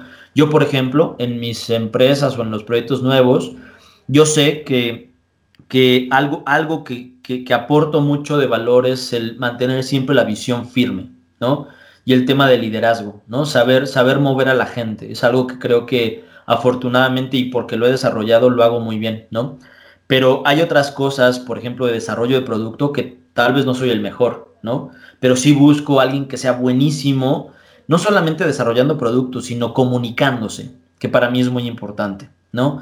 Y alguien que, que, tiene esas variables, por ejemplo, para crear un producto, me encanta invitarlo al barco, ¿no? O me encanta buscarme yo subir también a su barco, ¿no? Que también a veces eso también es importante, no solamente es todos vengan a mi idea, ¿no? A veces hay que decir, a ver, y si, y si mi idea no es la correcta, es muy inteligente también decir, oye, yo quiero ser parte de la idea de Luis, ¿no? Y entonces yo, Luis, aporto esto. ¿Te, te interesa? ¿Te funciona? Vamos a jugar juntos, ¿no? Por eso insisto en que desde mi punto de vista hay que partir, Dani, Luis, de lo que tú eres, de lo que tú generas, del valor que aportas. Cuando conoces eso, híjole, es que, insisto, o sea, pues, pues te vuelves muy, muy, muy seguro de los pasos que das, ¿no? Porque sabes perfectamente qué das y qué no das. Teníamos un, mentor, eh, Joshua Ford, eh, él fue eh, uno de los directivos más importantes que Uber trajo a México y era el encargado de todas las negociaciones que hacía en México y Latinoamérica, ¿no? Y ahí lo conocimos un amigo y yo en un evento, en una, una, plática. Al final dio su conferencia. La verdad es que fue una conferencia muy, muy padre, pero como que la gente ya se quería ir ese día y pues se fue y los únicos este, intensos que se quedaron al final para hacerle preguntas y acercarse con él, pues fuimos dos, ¿no? Y bueno, platicando con él, nos invitó a comer, nos hicimos amigos, nos invitó al béisbol, era un chavo y se volvió nuestro mentor. Y una de las líneas que él nos decía es, Diego, a veces eh, la gente se dedica solamente a hacer listas de cosas que tiene que hacer, ¿no? Pero deja de lado lo más importante, las cosas o habilidades o, actitudes que tienes que dejar de hacer para convertirte en lo que quieres ser. ¿Sabes? o incluso a ello yo agregaría que también, pues ahorita con la historia que nos estás contando de esto, lo de Uber, pues también es estar consciente de las relaciones, del tipo de relaciones que tienes que tener con otras personas para lograr eso, ¿no? Y la verdad es que yo creo que lo más complicado de emprender, de trabajar o de la vida, pues es las relaciones con personas, ¿no? Y eso pues es en el mundo del emprendimiento y así, y bueno, y de negocios, pues realmente, pues cuando odias tu trabajo, pues muchas veces es porque odias, ¿no? A tu jefe o a tu compañero, ¿no? O te odian a ti, ¿no? También, ¿no? Es como... sí. Sí, también sucede, Dani, ¿no? O sea, que, de pronto esa, esa eh, pues inteligencia emocional se ve reflejado pues en todo lo que, lo que haces, ¿no? Pero, pero insisto, o sea, creo que cuando tú te conoces mejor eh, y, ese, y ese conocimiento viene pues con los guamazos, ¿no? O sea, creo que, creo que es la mejor manera de pronto de, de saber si algo algo te gusta, te funciona o no. Cuando te golpeas, ay, caray, eso sí me dolió, como que prefiero, este, pues ya, ya dejarlo de hacer, ¿no? Este, pero, pero, lo sientes, ¿no? Este, eh, no, no, soy, no soy tan fan de, de esta parte de, de, decretar siempre las cosas, la verdad, este, yo, yo, me considero una persona un poco más, más simple, ¿no? En eso, simplemente enfocarme en cosas que me, que me hacen feliz hoy, me gusta mucho y creo que algo que he aprendido mucho, Dani, con las experiencias previas es enfocarme más en el presente que en el futuro, ¿no? A veces me enfocaba más en, en el resultado aunque sabía del proceso y, me encantaba el proceso, siempre mi, mi, mente estaba, sí, pero lo voy a lograr y voy a hacer esto. Y, de pronto llegaron muchas frustraciones también por eso, ¿no? Y cuando me di cuenta que lo importante era lo que hacía hoy, ¿no? Y, y, cómo lo que hoy hago, sí, me puede acercar más a lo que quiero ser mañana, pero, pero estar presente hoy, ¿no? Y, por eso creo que también este año aprovechamos la misma pandemia, ¿no? Por esa misma visión y filosofía. A ver, voy, voy construyendo por día lo que quiero llegar a ser. Híjole, me llegó este guamazo. ¿Cómo, cómo le doy la vuelta? Ah, pues así, pues órale, síguete, papá. ¿Y cuánto va a durar? Pues no sé, pero yo le sigo, yo avanzo. Aunque sea 1% al día, ¿no? ¿Te acuerdas esa, esa metodología? Aunque sea un, crecimiento, eh, pues un poco más pequeño, pero constante, me, va a funcionar más, ¿no? Que estos saltos cuánticos, ¿no? De pronto de crecimiento que a veces funcionan, pero a veces no. Entonces, eh, creo que ese tema eh, es muy interesante, Dani Luis, porque también hay que recalcarlo en la gente que nos escucha y en la gente que, quiere ser emprendedor, ¿no? O sea, es el proceso, es el deseo de, aprender, pero, pero hay que vivir el momento, sí hay que, hay que vivir el presente, hay que entender también el ecosistema que hoy en día tienes, en dónde estás viviendo, qué estás viviendo, cómo está tu situación también económica, eh, social, eh, eh, emocional, muchas cosas, ¿no? Para entonces buscar en, en, qué área puedes llegar a aportar valor, ¿no? No hay nada más peligroso que alguien que se llame emprendedor y lo que menos haga sea emprender, ¿no? Porque entonces desvirtúa totalmente la visión que deberíamos de tener. Y desafortunadamente hay muchos, ¿eh? Yo me he topado, insisto, también como, como dice Luis, para no, para no decir nombres y no quemar, pues a mucha gente, ¿no? A mucha gente, no, es que yo y entonces y, y ya creé esto y creé el otro y entonces he hecho y tengo tantos millones en la cuenta y, y de pronto pues, pues no, no existe nada de eso, ¿no? Y entonces me lo han confesado inclusive, o sea, es que Diego, yo me, yo me dedico a esto, a, vender esta idea, ¿no? Y, y en corto sí he, dicho y he sido un crítico de, pues de, esa, de ese peligro, ¿no? Que existe, o sea, creo que tendríamos que ser un poco más responsables desde mi punto de vista y como un emprendedor que, pues a mí no me han enseñado nada, lo he aprendido yo realmente a guamazos, ¿no? Este, eh, pues, pues que, que, que estemos eh, de pronto vendiendo una idea que, es un tanto eh, compleja, ¿no? Y, difícil de pronto también de implementar, ¿no? Entonces, yo personalmente, porque hay, hay corrientes, ¿no? De emprendedores, yo personalmente soy un poco más radical en eso, ¿no? Yo sí soy eh, pues un poco más eh, selectivo y defiendo mucho más el proceso y defiendo mucho más a aquellos que tienen la madera de realmente enfocarse y ser y construir que el que solamente quiere vivir eh, pues teniendo dinero y ser, ser libres, ¿no? Este, yo, yo, yo les podría decir que cuando menos perseguí el dinero fue cuando más me llegó, ¿no? O sea, cuando, cuando menos perseguí ese, ese lucro en lo que hacía, y me enfoqué en el valor fue cuando mejores resultados he tenido económicos, ¿no? Entonces está, está, me ha servido esa filosofía, vaya, ¿no? Oye, pero allí, por ejemplo, ¿hay algún proceso que tú hayas atravesado para llegar a ese punto? Porque, mira, fíjate que una de las cosas que, que yo me he encontrado y que ya lo he platicado en diversos episodios con Daniel es que, como, ¿te acuerdas que yo te platiqué, digo, que pues me metí al mundo del coaching, ¿no? ¿Te acuerdas que vez fui contigo a un networking de... Sí, sí, sí, sí, claro. Pero una de las cosas que más me resonaron en el tema del, coaching es que todo era como súper positivista y como que un poco fuera de la realidad desde mi punto de vista, ¿no? Entonces aquí a lo que voy es, eh, o sea, tú has pasado algún proceso en específico para llegar y decir, ¿sabes qué? Me, me, la verdad es que me he estado yendo más por el futuro y he dejado de ver la vida, este, lo que realmente vale la pena, o fue algo que te llegó. Y lo digo con lo del coaching porque, pues, todo el mundo te dice, es que, ¿sabes qué? Vive en el presente, vive el momento, es, amigos, eso. Y es como, pues sí, güey, ¿cómo, no? a veces ¿Y, ¿Y cómo le hago, no? Porque es bien fácil decir esto y el otro. Claro. Pero pues es otra cosa como, pues ya hacerlo. Entonces, no sé, ahí tú cómo, qué, fue, cuál fue tu experiencia? O sea, la, realidad es que una metodología o algo así sería muy responsable que te dijera porque no, la tengo, ¿no? Este, creo que lo que... Exacto, o sea, lo, que me ha ayudado es más bien eh, el que soy una persona que, que analiza eh, lo, lo, que está haciendo, ¿no? Y que se hace, creo yo, preguntas correctas, ¿no? Eh, creo, que eh, algo que debemos de fomentar es eso, ¿no? El hacernos preguntas correctas e inteligentes.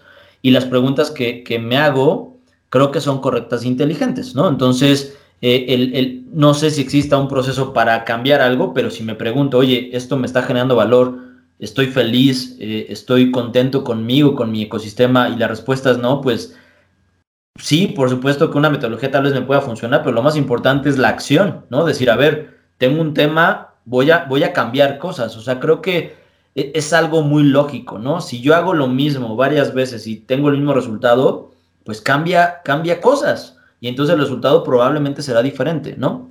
Eh, me he vuelto muy meticuloso de los pequeños detalles, Luis. Eso creo que es importante. Y de aquellos detalles y, o aquellas cosas que realmente, insisto, y vuelvo a tocar ese tema, generan valor para otros y para mí, ¿no?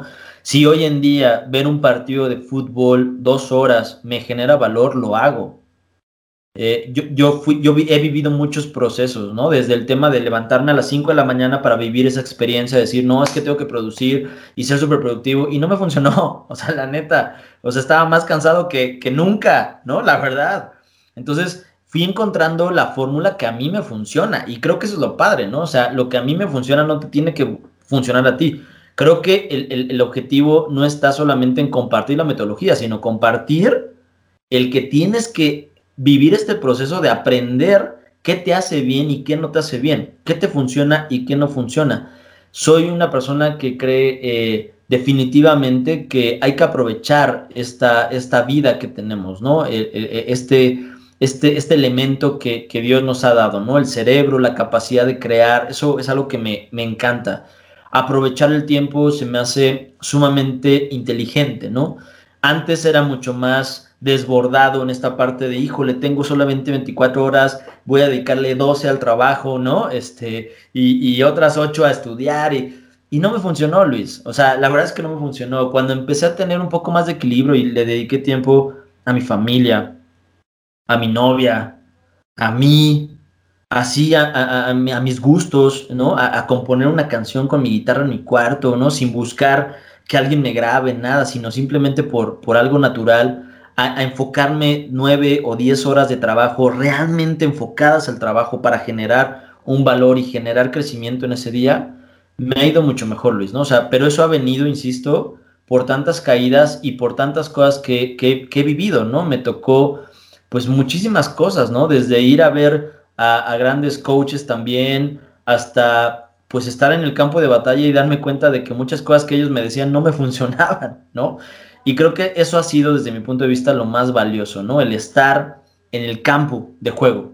Eh, no soy tan fan de, de ser un, espectador de mi vida, ¿saben? O sea, soy, soy mucho más fan de estar en el campo. Y si me toca ser delantero, soy delantero. Y si me toca ser portero, soy portero, ¿sabes? Y si me toca a veces estar lastimado y estar en la banca, pues también lo disfruto, ¿no? O sea, es decir, creo que soy una persona mucho más pro acción que solamente estar pensando en, en, un ideal o en cómo pudiera aplicar esto y entonces si multiplico acá y le quito acá y le sumo acá, funciona algo, no soy tan fan, son más bien de hacerlo, irlo aprendiendo sobre la marcha.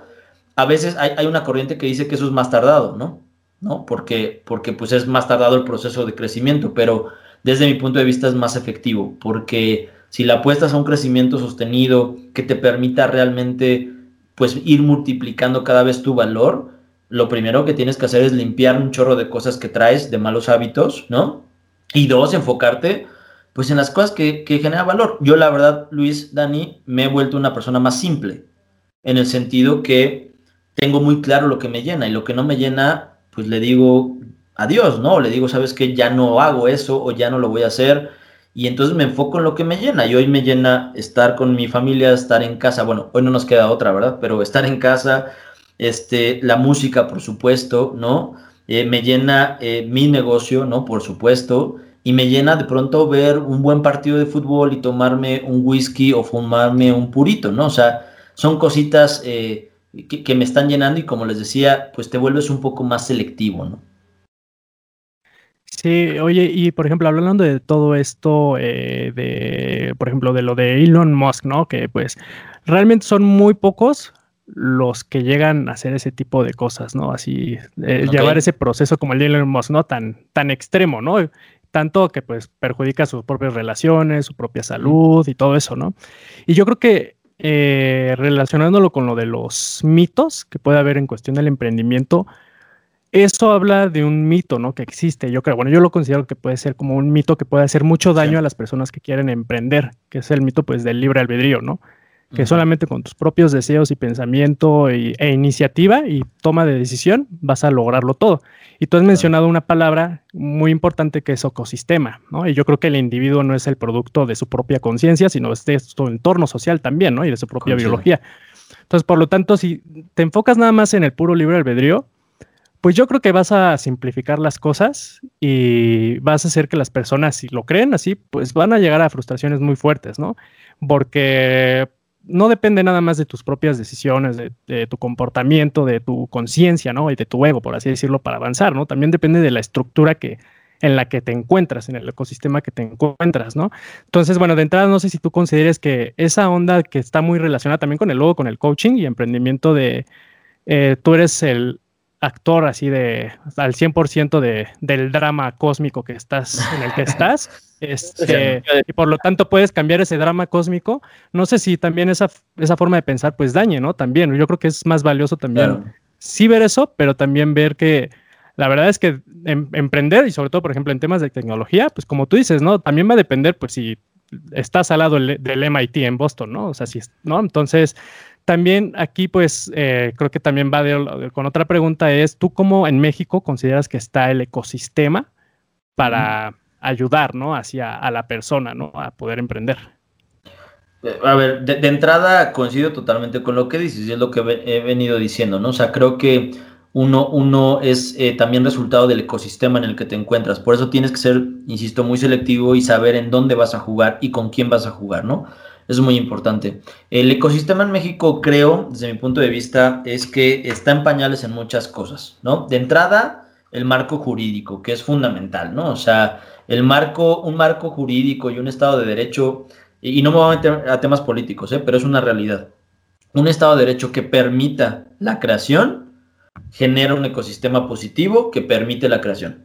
Un, un, un lugar donde no existe Estado de Derecho, donde no existe este pro eh, creación, pues sería muy difícil, ¿no? Que le pidiéramos que hubiera un ecosistema eh, productivo en México porque el mismo, el mismo marco jurídico y, las reglas, digamos, del juego, pues están mal, mal diseñadas, ¿no? Entonces, también hay que tener eso muy claro, ¿no? Porque sería muy injusto este, comparar, ¿no? Este, como ecosistemas si no ponemos en contexto que las reglas del juego a nivel nacional no son las indicadas para forjar un negocio, ¿no? Te voy a poner un caso particular muy tonto. Poner una empresa en México. ¿Cuánto te cuesta ir al notario? O sea, si la quieres hacer formalmente, ¿no? ¿Cuánto me cuesta ir al notario para hacer el procedimiento de empresa? ¿Ustedes saben, más o menos? Me imagino que sí, ¿no? Mm, no, no. bueno, o sea, alrededor de mil dólares, ¿no? O sea, 20 mil, 21 mil pesos entre el acta constitutiva y que los derechos y que lo que tú quieras. Estás hablando de 20 mil pesos. ¿Cuántas personas tienen grandes proyectos y tienen 20 mil pesos para solamente tener un papel que dice que existes como persona moral? No son muchas. Les voy a poner un caso muy particular. En algún momento la embajada británica estuvo buscando, bueno, y lo sigue haciendo me parece, empresas que quisieran trasladar sus operaciones a UK, ¿no? Nos invitaron a nosotros a ser parte como ese proceso y cuando nos invitaba la embajada a revisar pues los lineamientos y demás, nos sorprendimos cuando nos dijeron lo fácil que era abrir una empresa en UK. Hablando de ecosistemas, Dani, ¿no? En UK, de entrada, la puedo hacer desde casa, o sea, desde México, ¿no? O sea, la puedo hacer en línea. ¿Saben cuánto cuesta abrir una persona moral en UK? País primer mundo, Europa. 16 libras. 16 libras. No, 16 libras. 20 mil pesos. Estado de Derecho, allá tengo propiedad intelectual, aquí no tengo propiedad intelectual. ¿No? Por supuesto que es más caro pagar solos allá, por supuesto, pero imagínate la calidad también de ventas que voy a tener allá. No se van a comparar, ¿no? Porque hay un Estado de Derecho. Que si yo soy un creador de un modelo de negocio, de una idea, de un invento, me van a proteger. Sé que el gobierno, que hay instituciones que me va a defender, que me va a proteger mi emprendimiento. Aquí en México hay mucho miedo a eso. Entonces, Vamos a poner en contexto las cosas. El, marco jurídico y el Estado de Derecho no es pro emprendimiento en México. Y eso alenta mucho, Dani, el que exista un, e, ecosistema verdaderamente sólido. Por eso es que en México los, los garbanzos de libra que hemos tenido en historias de éxito han venido por el sector privado o por un ecosistema más enfocado al tema educativo y por eso no, no, es, no es casualidad que la cifra que les decía de que el 58% de los emprendedores vienen de universidades, ¿no? Porque la mayoría de las universidades, como entes independientes, están buscando que sus alumnos generen algo llamado negocio o algo llamado empresa, ¿no? Pero al final también después los dejan solos, ¿no? Pero al final a lo que voy con esto es que el ecosistema como tal está muy, muy disminuido. Si realmente queremos ser competitivos, pues tendríamos que irnos a la raíz, ¿no? A cambiar el marco jurídico y es muy complicado. Algo que está haciendo la Asociación de Emprendedores de México es eso, meterse a las tripas, ¿no? Verdaderas del ecosistema para irlo cambiando. Yo creo que el futuro de, de México es positivo si realmente varios, varias instituciones y varios emprendedores hacemos lo que nos corresponde. Creo que hay cada vez eh, más necesidad de historias de éxito. No sé si lo acaban de ver hace algunos meses, pero el, que se mencione que Kavak es el primer unicornio mexicano, ¿no? Apenas en el 2020, pues es, es, es, un indicio de que estamos en pañales todavía, ¿no? Versus la cantidad de unicornios que existen en Estados Unidos, en Israel, por ejemplo, en China, en UK, ¿no? Es decir, inclusive en Colombia, ¿no? Este, en, en, Sudamérica, que, que, hay más, más unicornios también que, que, de pronto en México, ¿no? Entonces, eh, creo que ese tipo de noticias sirven porque cada vez va a haber más chavos que digan, oye, yo también quiero ser un unicornio, o al menos va a servir para decir, oye, ¿qué es un unicornio, no? O sea, ya de entrada, este, pues por lo menos que la gente entienda qué significa ser un unicornio y diga, ah, ok, yo quiero ser eso, creo que es valioso. Pero insisto, es una prueba de que seguimos en pañales. Eh, se, viene, se viene mucho por hacer, Dani. La, la, realidad es que para generar un ecosistema realmente sólido, solamente algunas instituciones y gobiernos lo están intentando. Por ejemplo, Jalisco, ¿no? Jalisco ha trabajado muchísimo y ha, logrado convertir a Jalisco, principalmente Guadalajara, como una ciudad, eh, pues sí, que tiene muchas cosas positivas en este, en este mundo de ecosistema emprendedor, la verdad, ¿no? En Monterrey también lo está haciendo, ¿no? pero son entes muy particulares, ¿no? La realidad es que es difícil todavía y con esta necesidad en México que existe de, sobrevivir para mucha gente, ¿no? Pues es difícil pensar en, obtener una línea de crédito con un venture capital gigante, ¿no? Eh, el ecosistema en México también no invierte lo mismo que invierten en otros países, ¿no, Dani? O sea, eh, en otros países, y de hecho hasta, hasta de pronto es un chiste entre emprendedores, ¿no? Que a veces en otros países estornudas y te dan dinero, ¿no? O sea, es que tu estornudo está muy original, ¿no? Aquí, aquí, aquí en México es un relajo ir a buscar fondos, ¿no? Y cuando lo logras, de entrada no se compara la inversión que se hace en México con la que se hace en otros países, y dos, el seguimiento de esos inversionistas a veces es muy descuidado, ¿no? Ahí te va un millón de pesos, Luis y nos vemos en un año y te voy a pedir resultados. Híjole, papá, pues espérame, ¿no? O sea, lo que quiero es que no solamente me des lana, sino que me acompañes, ¿no? Que, es algo que también ha criticado mucho la gente, pues inclusive hasta de algunos programas como los de Shark Tank, ¿no? Que de pronto se, se sí, sí hay lana, pero pues se, descuida la, inversión, ¿no? Entonces, eh, al final, el ecosistema todo está en pañales, Dani. O sea, sería, sería increíble que te dijera, wow, estamos avanzando y, créeme que en cinco años va a haber 10 unicornios en México. La verdad es que es muy difícil, ¿no? Eh, el panorama económico de entrada está complicado, pero soy un hombre positivo, ¿no? En, creer que entre mejores emprendedores existan y mejores oportunidades también de vínculos con otros países eh, tengamos, vamos a tener un mejor, un mejor mundo corporativo, ¿no? Y rescato lo que hace UK, ¿no? UK, ustedes saben que se salió del Brexit, pues que fue eh, a finales del año pasado, ¿no? Por ahí. Eh, bueno, realmente no sé cuándo fue el día oficial, pero vaya, fue, fue, fue hace poco, ¿no? Pero eh, lo, que ha hecho, lo que ha hecho UK es particularmente fortalecer las relaciones comerciales y México es un país con el que ha fortalecido mucho. Entonces, si un emprendedor mexicano quiere poner su empresa en UK, de lo que tú quieras, si le hace sentido, UK te pone todo y te dice, vente, te voy a presentar inversionistas, te voy a presentar esto, te ayudo con el proceso de creación de la empresa. Fíjense qué padre, no te voy a dejar solo. Gente de la embajada te va a acompañar en el proceso de creación, te va a, contactar con, con, contadores, te va a contactar con mercadólogos, te va a contactar con posibles clientes. Fíjense qué bonito, pero estás hablando de un ecosistema que acompaña al emprendedor, ¿no? versus aquí es, papá, vete eh, a la vía caminando, ¿no? Descalzo y si lo logras, wow, felicidades, ¿no? O sea, y órale, ¿quién sigue? No, pues yo no, ¿no? O sea, yo no me voy a ir así, ¿no? Entonces, por eso creo que, que tenemos que ir cambiando cada vez mejor eh, como ese tipo de cosas, ¿no? Desde las tripas, ¿no? Del marco jurídico y después teniendo cada vez más casos de éxito, Dani, ¿no? Cada vez más cabacs en la mente para que entendamos que es posible que es posible hacer las cosas, que es posible realmente crecer, que es posible hacer una empresa sólida en México, ¿no? Y que no fracasen a los dos años la mayoría de las empresas en México, ¿no? Pero, pero una gran parte de, de lo que yo defiendo y de lo que yo creo es hay que enfocarnos mucho en el emprendedor. Ustedes lo deben de saber muy bien, pero una gran parte de los venture capital no invierten en la empresa, si sabían eso, ¿no? Invierten muchísimo en el emprendedor que está detrás. Entonces, eso también está jalando mucho auge, afortunadamente, en México. No solamente se trata de quién tiene la idea, sino de quién es la persona que va a hacer que la idea sea ejecutada. ¿Saben? Y eso es el emprendedor o grupo de emprendedores, ¿no? Por así llamarlo, ¿no?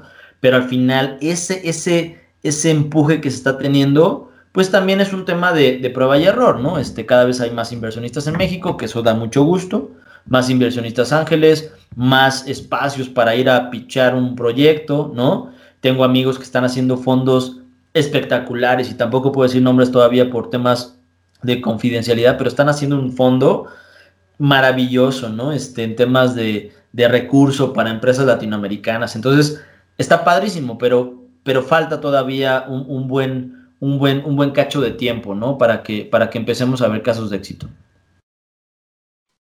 Sí, este, bueno, no sé, Luis, tú si quieras hacer algún comentario al respecto o alguna preguntita.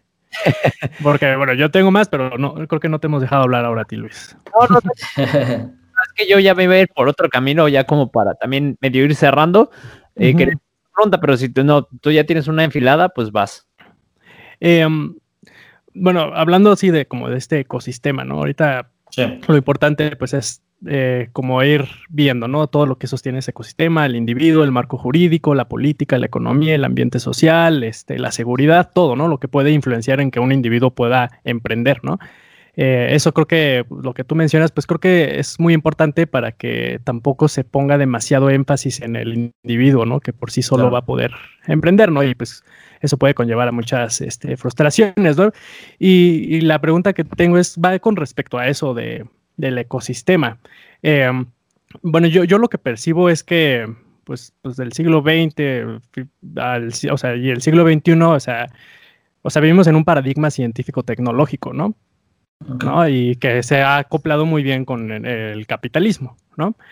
Y, y, de ahí, pues yo creo que dentro de ese eh, ecosistema que tiene un paradigma científico-tecnológico, pues también yo creo que lo que más se va a, a apoyar en cuestión de ideas y recursos, pues son, hablando de negocios, proyectos a lo mejor que tengan más enfoque tecnológico y científico. Eh, dime si estoy en lo correcto y si es que sí, eh, cómo también podemos traspasar esa barrera del paradigma científico tecnológico que nos está enmarcando así, hacia dónde tenemos que emprender, porque pues es lo que eh, estamos haciendo hoy en día, ciencia y tecnología, cómo podemos traspasar eso para también poder emprender en otras cosas, ¿no? A lo mejor en arte o en religión o en lo que sea, ¿no? Pero que no nada más sea en ciencia y tecnología, que yo siento que podría tener mucho énfasis, ¿no? En este, el emprendimiento en eso, ¿no? Claro, eh, sí, Dani, o sea, definitivo hay una, hay una gran tendencia hacia estos rubros que tú, que tú mencionas, ¿no? Ciencia, tecnología particularmente y sobre todo tecnologías emergentes, ¿no? Este, que sí, inteligencia artificial, este, machine learning, este, el tema de computación cuántica y un chorro de cosas, ¿no? Eh, por eso insisto yo tanto, Dani, en, el tema de, entender primero el tema de emprendimiento, ¿no? Y, por, eso, por eso ponía primero la base para que sobre eso pudiéramos ir discutiendo, ¿no? Desde mi punto de vista, eh, creo que, lo más importante es enfocarnos en, ir preparando a mejores emprendedores, ¿no? Y cuando tú entiendes, insisto, el valor que tú aportas, te vuelves más inteligente a la hora de decidir en qué área del emprendimiento voy a jugar. No solamente te puedes subir al barco, ¿no? O al tren de la ciencia, de la tecnología, si no tienes idea, si ni siquiera te mueve, si ni siquiera eres bueno en eso, papá, ¿no? Vete hacia la línea que más dominas, pero vívela, vívela como una carrera, vívela como una carrera de emprendedor, ¿no? Genera recursos también de ella, genera cosas positivas, genera innovación, genera lo que tú tengas que generar dependiendo de la industria, ¿no? De esa manera va a haber una, un tipo de emprendimiento que está surgiendo también mucho, sobre todo en Europa, que se llama emprendimiento por nicho, ¿no? Entonces ya no es solamente ir a donde va la masa, sino es voy a buscar o voy a identificar nichos particulares que me apasionan, que me encantan, y voy a buscar ser un emprendedor en esa industria, ¿no? El ejemplo que tú quieras poner, ¿no? Para todo realmente aplica, porque los nichos lo que permiten es eso, ¿no? Encontrar a un grupo de masa, a un grupo de gente que, que, que comparta la misma visión que tiene ese, ese líder de esa industria, aunque sea pequeño o sea grande, ¿no? Y pueda volverse un, un líder de opinión que pueda generar valor en ellos y que pueda llevar productos para ellos, ¿no? Entonces, realmente creo que el fomentar al verdadero emprendedor, o, el, mejor dicho, el formar a cada vez mejores emprendedores va a ser, Dani, que no sigamos tanto este, esta tendencia de, bueno, pues yo quiero ser el próximo Elon Musk y entonces quiero yo también ir al espacio, ¿no? O sea, hay muchas otras cosas que pudiéramos llegar a emprender y que realmente también hay mucha gente que lo está haciendo, ¿eh? El tema es que tal vez no es tan popular como cosas que están más de moda, pero si tú te metes a ver emprendedores sociales, si tú te metes a ver emprendedores en el mundo de la música, hay muchísimos. Hay un cuate, no me acuerdo su nombre, se me acaba de ir, pero bueno, es un artista que es fanático de la música, pero también de la tecnología. Entonces ha hecho, ha hecho unas cosas maravillosas utilizando inteligencia artificial, ¿no? Y el cuate es súper feliz y es un artista, ¿no? Un artista diferente que utiliza con datos, con ciencia de datos, o genera más bien conciencia de datos, obras de arte o lo que para él son obras de arte, ¿no? Entonces, eh, hay, muchísimas cosas que se están haciendo, eh, hay, niños que están haciendo también muchos temas en el mundo del emprendimiento, hay emprendedores en el tema de la religión, ¿no? Tú, tú, lo mencionabas también, hay gente que está emprendiendo en el mundo de la tecnología, por supuesto, tal vez hay muchos más ahí, pero en el mundo de los servicios, en el mundo de la medicina, en el mundo de la manufactura, de la logística, hay Muchísimos. Insisto, el tema está en que no son tan populares como otros, pero está funcionando mucho ese emprendimiento de nicho, Dani, porque ese nicho es capaz de pagar, ¿no? Por servicios particulares de alguien experto en ese nicho, ¿no? Que es muy comparado con lo que pasa en Instagram, ¿no? Este nicho de los fitness, ¿no? O este nicho de eh, la gente que hace yoga a las 5 de la mañana. O sea, ya puedes hacer un nicho tan particular como tú quieras, ¿no? La gente que se viste de negro todos los días, ¿no? O sea, es que hay, hay, de nichos, pero sí para echar, ¿no? Este, para el montón. Lo mismo en el mundo del emprendimiento por nicho, pero hay que ser muy cuidadoso con eso, ¿no? Porque obviamente puede ser muy rentable, sí, pero también puede ser muy peligroso, ¿no? Porque puedes desviar muchísimo la idea general de un círculo, ¿no? Entonces, eh, este mundo tan, tan, tan globalizado y también tan polarizado en muchas cosas permite también el que te dediques a encontrar ciertos nichos en donde puedas emprender, Dani, ¿no? Sin embargo, siempre, y es mi postura, y creo que también está un poco probada, mi postura es que en cualquier nicho en el que juegues, si eres un buen emprendedor, la vas a hacer. Y lo mismo pasa, si eres un mal emprendedor, en cualquier nicho que juegues, vas a fracasar. Y vas a. Y para mí, hablar de fracaso en el emprendimiento es que dejes de intentar hacer algo, que dejes de aportar valor y solamente persigas dinero o persigas fama. Eso para mí es un emprendedor fracasado, ¿no? Un emprendedor exitoso no necesariamente es alguien que ya tiene dinero y que tiene una empresa gigante. Para mí un emprendedor exitoso es alguien que está buscando constantemente el generar valor, el impactar, el crecer, el mejorar su servicio. Una persona que tiene un restaurante que ya abrió su, su, su app para vender y cada día trata de ser mejor, ese es un gran emprendedor y esos son los que hay que apoyar, ¿no? Me decía el otro día eh, una persona con la que discutíamos un poco de, de si México estaba digitalizado o no y entonces, bueno, y yo le decía que hay grados de digitalización, como también hay grados de emprendimiento, ¿no? De ser emprendedor. En grados de digitalización, yo, yo entiendo que mucha gente cree que ser digital es tener un e-commerce y ser gigante como Amazon. Pero perdón, el cuate que me trae la verdura ahorita en esta cuarentena, que usa WhatsApp para decirnos, oye, tengo esta lista y qué quieres y te lo llevo a tu casa, es un chavo que está entrando al mundo digital a través de WhatsApp. No necesita tener un e-commerce, no necesita tener una tienda en línea, no necesita estar en Amazon, ¿saben? Hay diferentes grados, ¿no? Hay que entender también en qué grado juego. Lo mismo con el emprendimiento. Hay niveles, hay grados. No me puedo comparar yo con Elon Musk ahorita cuando tiene, no sé, 51 años, 52 años. Me tendría que comparar tal vez con el Elon Musk a la misma edad que yo, con las mismas condiciones, ¿no? Y eso está súper cañón, ¿están de acuerdo? Entonces, más bien hay que compararse, creo yo, con, eh, con elementos que te permitan tener un crecimiento, ¿no? Creo que un error muy grande en el mundo del emprendimiento es que nos queremos comparar, insisto, a los emprendedores exitosos cuando son exitosos. Pero cuando, cuando ves su proceso, ay, no, pues es que sí, está cañón, pero oye, ¿tú lo vivirías? Híjole, no, la verdad es que no, o sea, o sea dejar la escuela, me, tocó varias veces en, conferencias que le decía, a ver, ¿tú qué quieres ser como Elon Musk y así, wow, y todo? ¿Estarías dispuesto a dejar la escuela ahorita? No, pues me van a matar mis papás. ¿qué voy a hacer? Aparte no tengo lana, ¿no? O sea, te, tengo que tener otras cosas y ya después veo si soy Elon Musk, ¿no? O sea, ese tipo de cosas creo que le hacen mucho daño y también pues demuestran que hay muchos chavos que de pronto pues sí les cuesta mucho trabajo.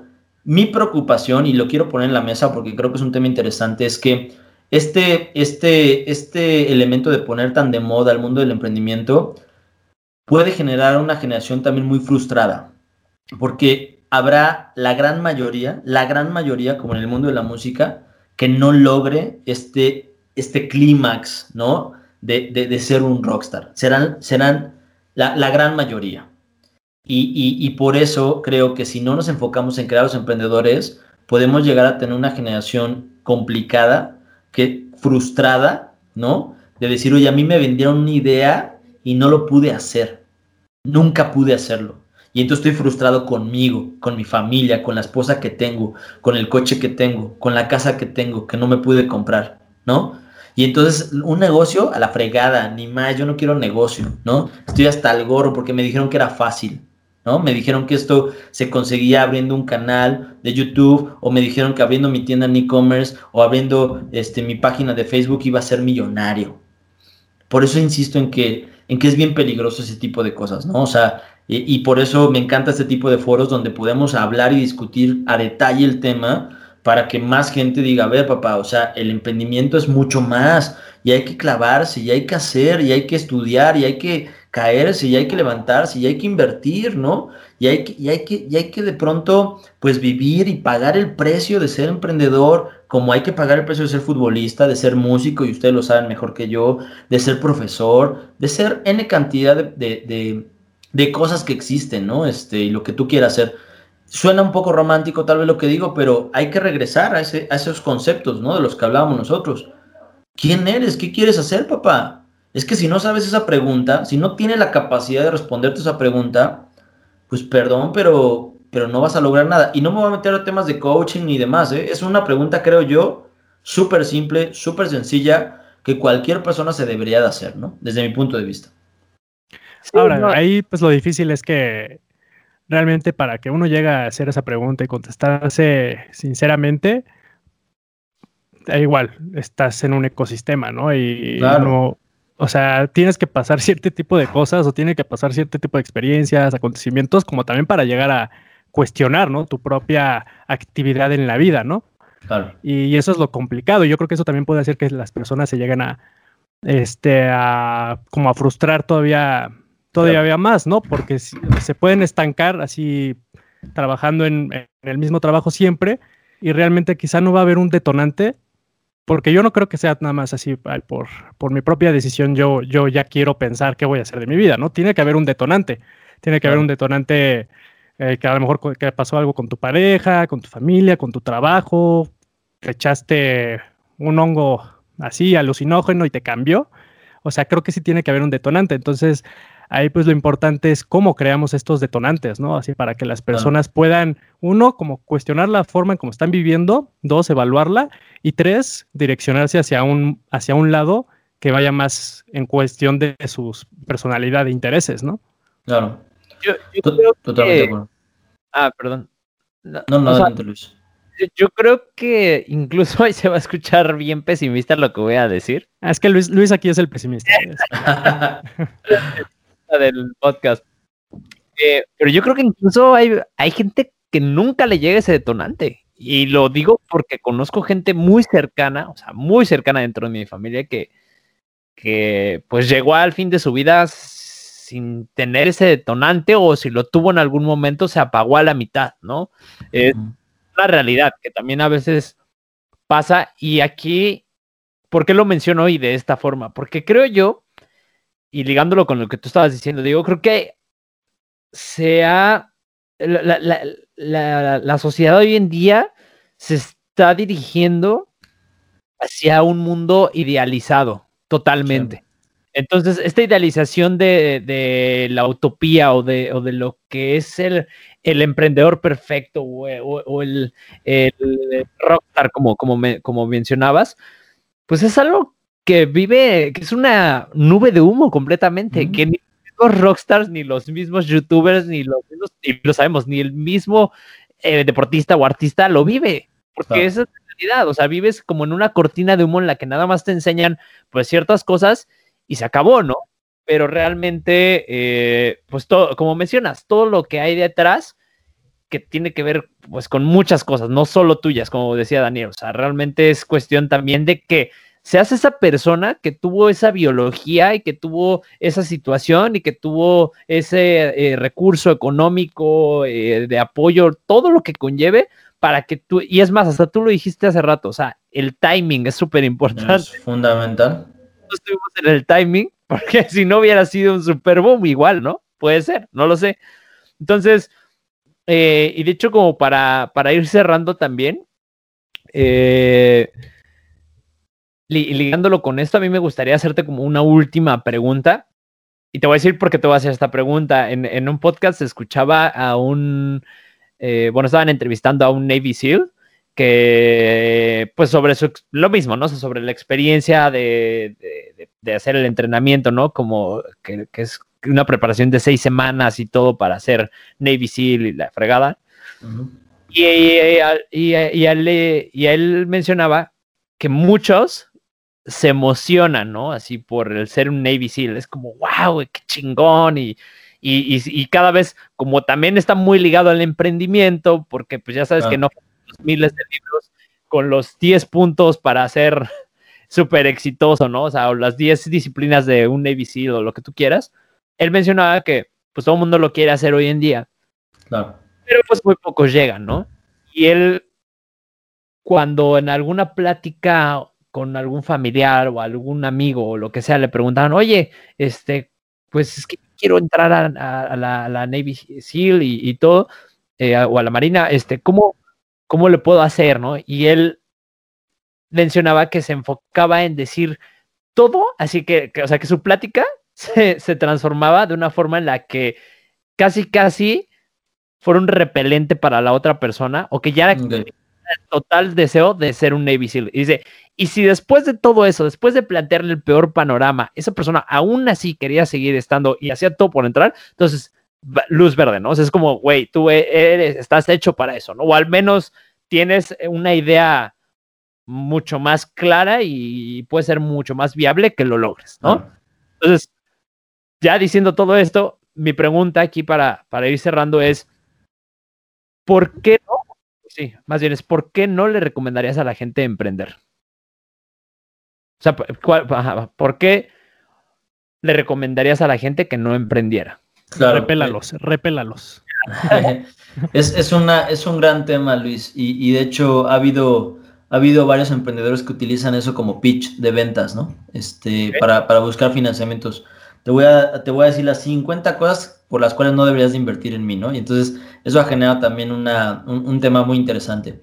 Eh, el mundo de emprendimiento, ¿por qué no deberías de ser emprendedor? Eh, no, pitch de venta, eh, aclarando, o sea, como más la neta. O sea, ¿cuál es el es más, hasta quizás si lo puedes compartir desde una experiencia personal, que digas, güey, esto está de la chingada por esto, ¿no? Claro, no, no ya, ya hacia allá iba, ¿no? O sea, eh, el por qué no deberías ser emprendedor, desde mi punto de vista, eh, el emprendimiento eh, es, un, es un elemento muy solitario, ¿no? O sea, te hace ser muy solitario, definitivamente. El emprendimiento duele, ¿no? Definitivamente. las caídas que tienes son críticas, te hace exigirte muchas cosas, muchas cosas. Te hace preguntarte cosas que, a veces no te gusta la respuesta que te das, ¿no? Eh, te hace, eh, te hace eh, estar presionado sobre una pared diciéndote, aguanta, aguanta, puedes, ya te quieres rendir, te quieres rendir, ¿no? Y, eso, y, pareciera que a veces el mismo emprendimiento se encarga de ponerte las cosas más difíciles, ¿no? Y de, y de decirte, a ver, este, cuando creías que ya lo habías logrado, pues, ¿qué crees? ¿No? Este, pues no, papá, ¿no? Este, hay algo más que tienes que lograr hacer, ¿no? Que tienes que hacer. Eh, el emprendimiento tiene mucho que ver con, con ser inconforme también y con a veces no, no, no ser tan positivo y no festejarte a veces tus propios triunfos. Tiene que ver más con enfocarte en las cosas que, que, que estás haciendo mal para, para fortalecerte y encontrar una mejor versión de ti mismo. Y eso a mucha gente no le gusta, ¿no? El emprendimiento tiene que ver con, con ser real, con ser auténtico, ¿no? Con quitarte las máscaras. Y a veces es más fácil tener máscaras y más fácil eh, vivir un mundo falso, ¿no? Eh, que, que, que, que, demuestre felicidad, que demuestre éxito, sin realmente serlo. Creo que el emprendimiento te desnuda completamente, literal, te vuelve vulnerable, te vuelve una persona totalmente, pues, lista ahí para ser destruida. Depende de ti cómo, cómo, cómo, cómo resurjas, cómo, cómo logres salir. Es, es una de las prácticas más duras que, que yo he podido vivir y he visto a tantos soldados caídos, Luis, pero muchísimos, ¿no? O sea, y comparándolo ahorita con el tema de Navy SEAL, he visto de, de, soldados caídos en este mundo, como no tienes una idea. Pero eso ha hecho que, que, que despierte en mí esta, esta magia y este deseo de, de, no ser uno de ellos, ¿no? De ser alguien que luche, que se enfrente y que le diga al destino, a la vida, lo que tú creas, ¿no? Pues aquí estoy y lo que me mandes, pues puedo contra todo, ¿no? Y, sin meterme en temas, insisto, religiosos ni emocionales, simplemente prácticos, ¿no? Y, de, de empoderamiento, ¿no? Hacia, hacia tu persona, tu mente y tu, y, tu, y tu carácter, ¿no? A nosotros los que nos gusta el cine y ustedes son uno de ellos, eh, pues se dice mucho de eso, ¿no? Eh, hablaban de, de, cuando pasa algo en una película que demuestra o denota o, ejemplifica o multiplica el carácter del personaje, ¿no? Eh, yo creo que el emprendimiento se dedica a eso, a, a, sacar el verdadero carácter, no la personalidad, ojo, el carácter, el carácter de una persona. Y, y si la gente no está dispuesta a hacer eso, si la gente no está dispuesta a vivir con ese temor diario, con ese reto diario, con ese, con esa cabeza, con esa voz en la cabeza que te dice, hey, este, pues quién eres, papá, a ver, o sea, y nada más vas a llegar hasta ahí, de verdad vas a, vas a llegar hasta ahí, ¿no? Si no puedes contra esa presión que tú mismo te pones, o sea, olvídate, olvídate y vuélvete otra cosa, ¿no? No voy a juzgar lo que tú quieras, ¿no? Pero al menos si quieres llamarte emprendedor bajo mi filosofía, eh, si no tienes eh, esa madera, eh, esa, esa, fuerza interna, este, ¿no? Parecida a la de Kung Fu Panda, ¿no? Este, eh, pues mejor, mejor aléjate, ¿no? O sea, mejor déjale, déjale la pista a aquellos que, que queremos, que queremos jugar en esta, en esta, pues gran, gran guerra y gran maratón. Ok. No, pues excelente, Diego. Pues creo que ya repelaste a todos, ahora sí. ¿no? Y, van a entrar justamente. están viendo ahorita, Dios, ¿no? Sí, ya, ¿sabes qué? Podcast, güey, ¿para qué? Este, me, voy a, ver a alguien más, ¿no? Por eso lo dije pues, al final, güey, por eso lo dije al sí, final. Sí, sí, sí. No, pues yo creo que Para con tener rating antes, ¿no? Sí, pero creo que con esto, pues concluimos bastante bien el, el episodio fue así como muy interesante, muy enriquecedor. También, pues, bueno, yo, yo ya te conozco de años y también ya conozco tu filosofía, pero también es agradable escuchar que hay cambios, ¿no? Y que has, pues, te has transformado, esa, has transformado esa filosofía y pues también tú te has transformado, ¿no? Y pues al final es lo que decías tú, ¿no? Que pues emprender es estar dispuesto a, por así decirlo, madurar, ¿no? Y, forjar el carácter, ¿no? En momentos decisivos de tu vida que pueden ser muy caóticos y complejos, ¿no? Entonces, pues, dentro de pues, todo lo que tú nos cuentas ahorita, pues yo también, ¿no? Observo pues eso, ¿no? Que incluso pues tu misma filosofía y cómo ves las cosas van cambiando, ¿no? Porque cambias, ¿no? Y cambias cuando tienes que cambiar, cuando te está ahí la barrera enfrente de ti, ¿no? O si no, pues haces un hoyo y te caes, ¿no? Y, no sales de ahí, ¿no? Entonces, pues la verdad es que fue muy agradable pues platicar contigo, que ya teníamos años que no, que no nos veíamos y platicábamos. Y pues qué, qué, gusto este, pues, escucharte y pues ojalá pues pudiéramos en alguna otra ocasión invitarte a ver si podemos seguir con esta plática de emprendimiento que pues, seguro nos podemos aventar horas, ¿no? De esto. Un gusto, sí, Dani, sí, definitivamente. De verdad, este, primero que nada, gracias a los dos, ¿no? Por la invitación. Es, es para mí de entrada eh, súper, súper padre eh, estar retomando, eh, pues muchas pláticas con ustedes, ¿no? Gente que ha ha, sido parte de, mis éxitos, de mi, de mi historia, de mi experiencia, ¿no? Y me encanta verlos eh, creciendo, ver a gente perrona, ¿no? Este, eh, y la verdad es que los felicito por lo que, por lo que están haciendo. Felicidades por aventarse a hacer este tipo de, dinámicas, creo que son necesarias. Eh, yo feliz de seguir participando y, y, personalmente me dio un gusto verlos, de verdad, hace mucho, mucho tiempo que no los veía, ¿no? verlos bien también, que eso también está, está padrísimo. Ojalá pronto podamos eh, regresar, este, armar un palomazo o algo, ¿no? Este, que nos permita recordar todavía viejos más, eh, todavía tiempos más viejos, ¿no? Pero, pero de verdad felicidades por lo que están haciendo. Ojalá esto, esto lo lleven, eh, pues como debe de ser, con un proceso, ¿no? tengan a los seguidores que tienen que tener, ¿no? Y, y impacten pues eh, a sus seguidores y a la gente que los vea y que, que analice lo que, lo que dice, lo que sale de su boca y de sus invitados, pues que genere un valor, ¿no? Y que aporte realmente algo positivo o que haga que despierte en él o en ella, pues algo que, que permita tener este catalizador y orden, ¿no? Hacia arriba. Entonces, felicidades. Algo que valoro mucho de ustedes es ese ese deseo de, de, de, no estancarnos, ¿no? Y de no vivir nada más del pasado, sino de, de, pues, oye, no funcionó el grupo, no funcionó esto, pues ni modo, ¿no? O sea, sigo y no me voy a caer y no voy a perder eh, mi, mi, ángel, no voy a perder mi esencia, mi, ¿no? Este, pues lo que tenga que hacer lo voy a hacer y vamos para adelante, ¿no? Y siempre estar rodeados de gente eh, que tiene ese tipo de filosofías es súper valioso. Entonces, eh, gracias, gracias de verdad por, por, la invitación. Muy contento de estar con ustedes y ojalá que esta no sea la última, ¿no? Eh, al menos virtual, eh, pues por lo menos otra más, pero físicas que, que, tengamos varias, ¿no? Ojalá, ojalá que muy pronto. Sí, ojalá que sí. Vas a ver que sí, ahí ya Luis ya le sigue dando la, a la bataca, ya está sacando todo el, todo el disco, ¿no? De Cielo Sur y entonces... ¿Cómo? Pues ya estamos en plataformas, ¿no? Ya ojalá al pues rato nos llegue algo de Spotify diciendo, oiga, ustedes son número uno, ¿no? no creas, ¿eh? Aunque no lo creas, todos los días me echo al menos una rola de Cielo Sur. No, bueno, ah, ¿a poco sí? El anuncio, ¿no? El anuncio. El,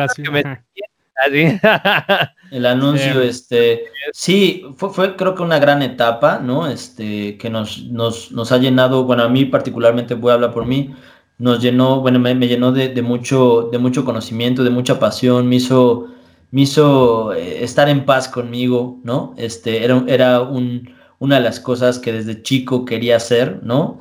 Independientemente si haya sido grande, pequeño, como haya sido, pero el, simplemente eh, hecho de, haber sido algo, ¿no? Que querías hacer desde niño es, es gigante, ¿no? Entonces, para mí y en mis historias, este, somos gigantes, ¿no? E hicimos cosas padrísimas, maravillosas, que, soy el primero en, festejar y en, y en presumir, ¿no? Este, con amigos y demás.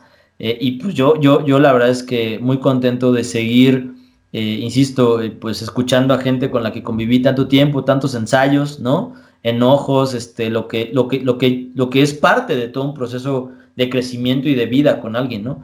Pero híjole, qué, qué, grandes recuerdos. De verdad, ahorita esta, estas dos horitas que nos echamos Créanme que pasaron por mí un chorro de recuerdos de, de aquellos ensayos en tu casa, Luis, ¿no? En el cuarto de atrás. Este, híjole, eh, la, la, verdad es que muy padre el haber conocido a Dani desde, pues desde que ustedes tenían, ¿cómo se llama esa banda? Buenas noches. Buenas noches, ¿no? Buenas noches, y nosotros Veda, ¿no? No nos balcones. y, era, y, era, y era el vecino de Luis que sabía tocar bien chido y que no sé qué, llegaba y tocaba y, y wow, o sea, para mí era como. Y a Panteón Rococó, ¿no? Le, Vimos a con, y, nos mentaron la, ma y nos mentaron la madre. ¿Se acuerdan? Sí, hemos tenido, hemos tenido experiencias bien raras, ¿no? Bien, bien, bien, bien divertidas. Tocamos en un circo, no sé si se acordarán, este, o sea, cosas que de pronto pues, pues no, no pensarías que, harías, pero, pero que ah. repetirías sin ningún, sin, ¿no? O sea, totalmente cinco veces, ¿no? O sea, eh, fue una experiencia muy padre, muy perrona, que creo que nos hizo crecer muy, muy, muy, muy, muy, muy, o sea, demasiado en el tema eh, personal y profesional en cada área en la que hoy en día nos dedicamos, ¿no? Totalmente. Pues, pues, muchas pues gracias. Para todos los que no conozcan de lo que estamos hablando, visiten Cielo Sur. Una vez el anuncio. Y, hablando de eso, Diego, no sé si, digo, ya nos comentaste que te alejaste un poco de las redes sociales, pero no sé si aún sigas teniendo alguna red social pública en la que te puedan seguir o puedan ver un poco de, lo que haces o, seguir tus conferencias o algo, o, ya ahorita la, la, verdad es que por un tiempo eh, me he alejado y sí, y sí cerré una gran parte de lo que tenía, o sea, hoy en día como estoy muy metido al tema eh, corporativo y estoy haciendo ahí muchas cosas, pues la única red que tenemos es LinkedIn, ¿no? Que utilizo. Pero de ahí en fuera una red donde puedan seguir y, demás, la verdad es que las, las tengo hoy en día paradas, ¿no? Estamos trabajando en algunos proyectos muy, muy padres, ¿no? De, de, de, fomentar el emprendimiento y en su momento, eh, ya que existan, ya que estén más maduros y demás, eh, con mucho gusto se los presentaré para que los podamos hacer, pues, del conocimiento público, ¿no? Pero eh, hablando de esta, de esta sabiduría que vas teniendo también, eh, pues me he vuelto un poco más, más eh, pro ir realmente haciendo algo que me llene, que me, que me apasione y hasta que no esté listo, pues no comunicarlo, ¿no? Para tampoco caer en esta irresponsabilidad, ¿no? Sino hasta que esté bien, bien definido el proyecto, el concepto, pues sacarlo público. Entonces, hoy en día realmente, pues la manera de, de escuchar mi filosofía, pues es a través de este video, ¿no? Porque realmente eh, estoy, estoy un poco en la cueva, ¿no? O, como yo digo, en mi, en mi laboratorio, ¿no? Eh, creando, eh, generando y, componiendo grandes historias, ¿no? No solamente canciones, sino grandes proyectos, grandes historias. Y, estoy seguro que, que, al final del día, el tiempo que, que esté aquí en este, en este planeta, parte de, mí se quedará en, muchas cosas que, he hecho y eso para mí es súper valioso. Entonces, de verdad, eh, gracias por la invitación, un gustazo verlos, un gustazo estar con ustedes y pues no dejemos que esto se vuelva tan esporádico, ¿no? Busquemos que, podamos estar en comunicación un poco más seguido porque hay muchas anécdotas e historias que contar, ¿no? Así es, Diego. Seguramente estarás de nuevo por acá y a lo mejor ya que ahorita que pase esto de la pandemia ya nos vamos a, a ver, y quizá echar el palomazo, porque por ahí ya vi tu, guitarra atrás, ¿no? sí, todavía sigue, y la misma, ¿eh? La misma, yo soy de cosas clásicas. Bueno, estoy viendo la tuya también, ahí está. La Taylor, ¿no? La Taylor, Ajá, la Taylor. Pues ahí, ahí, tenemos, este, sí, la, la, verdad es que pues ya, ya nos veremos para echar el palomazo. estoy muy empolvado en el tema de canto, la verdad, pero, pero bueno, la pasión y las ganas pues siguen estando, ¿no? Igual y tenemos que cambiar el tono, pero pero pues eh, ya, ya, ya será más por gusto, ¿no? ¿no? No por querer impresionar a nadie. Así es. Así es, así es, pues. Gracias a todos y buenas noches. Buenas noches.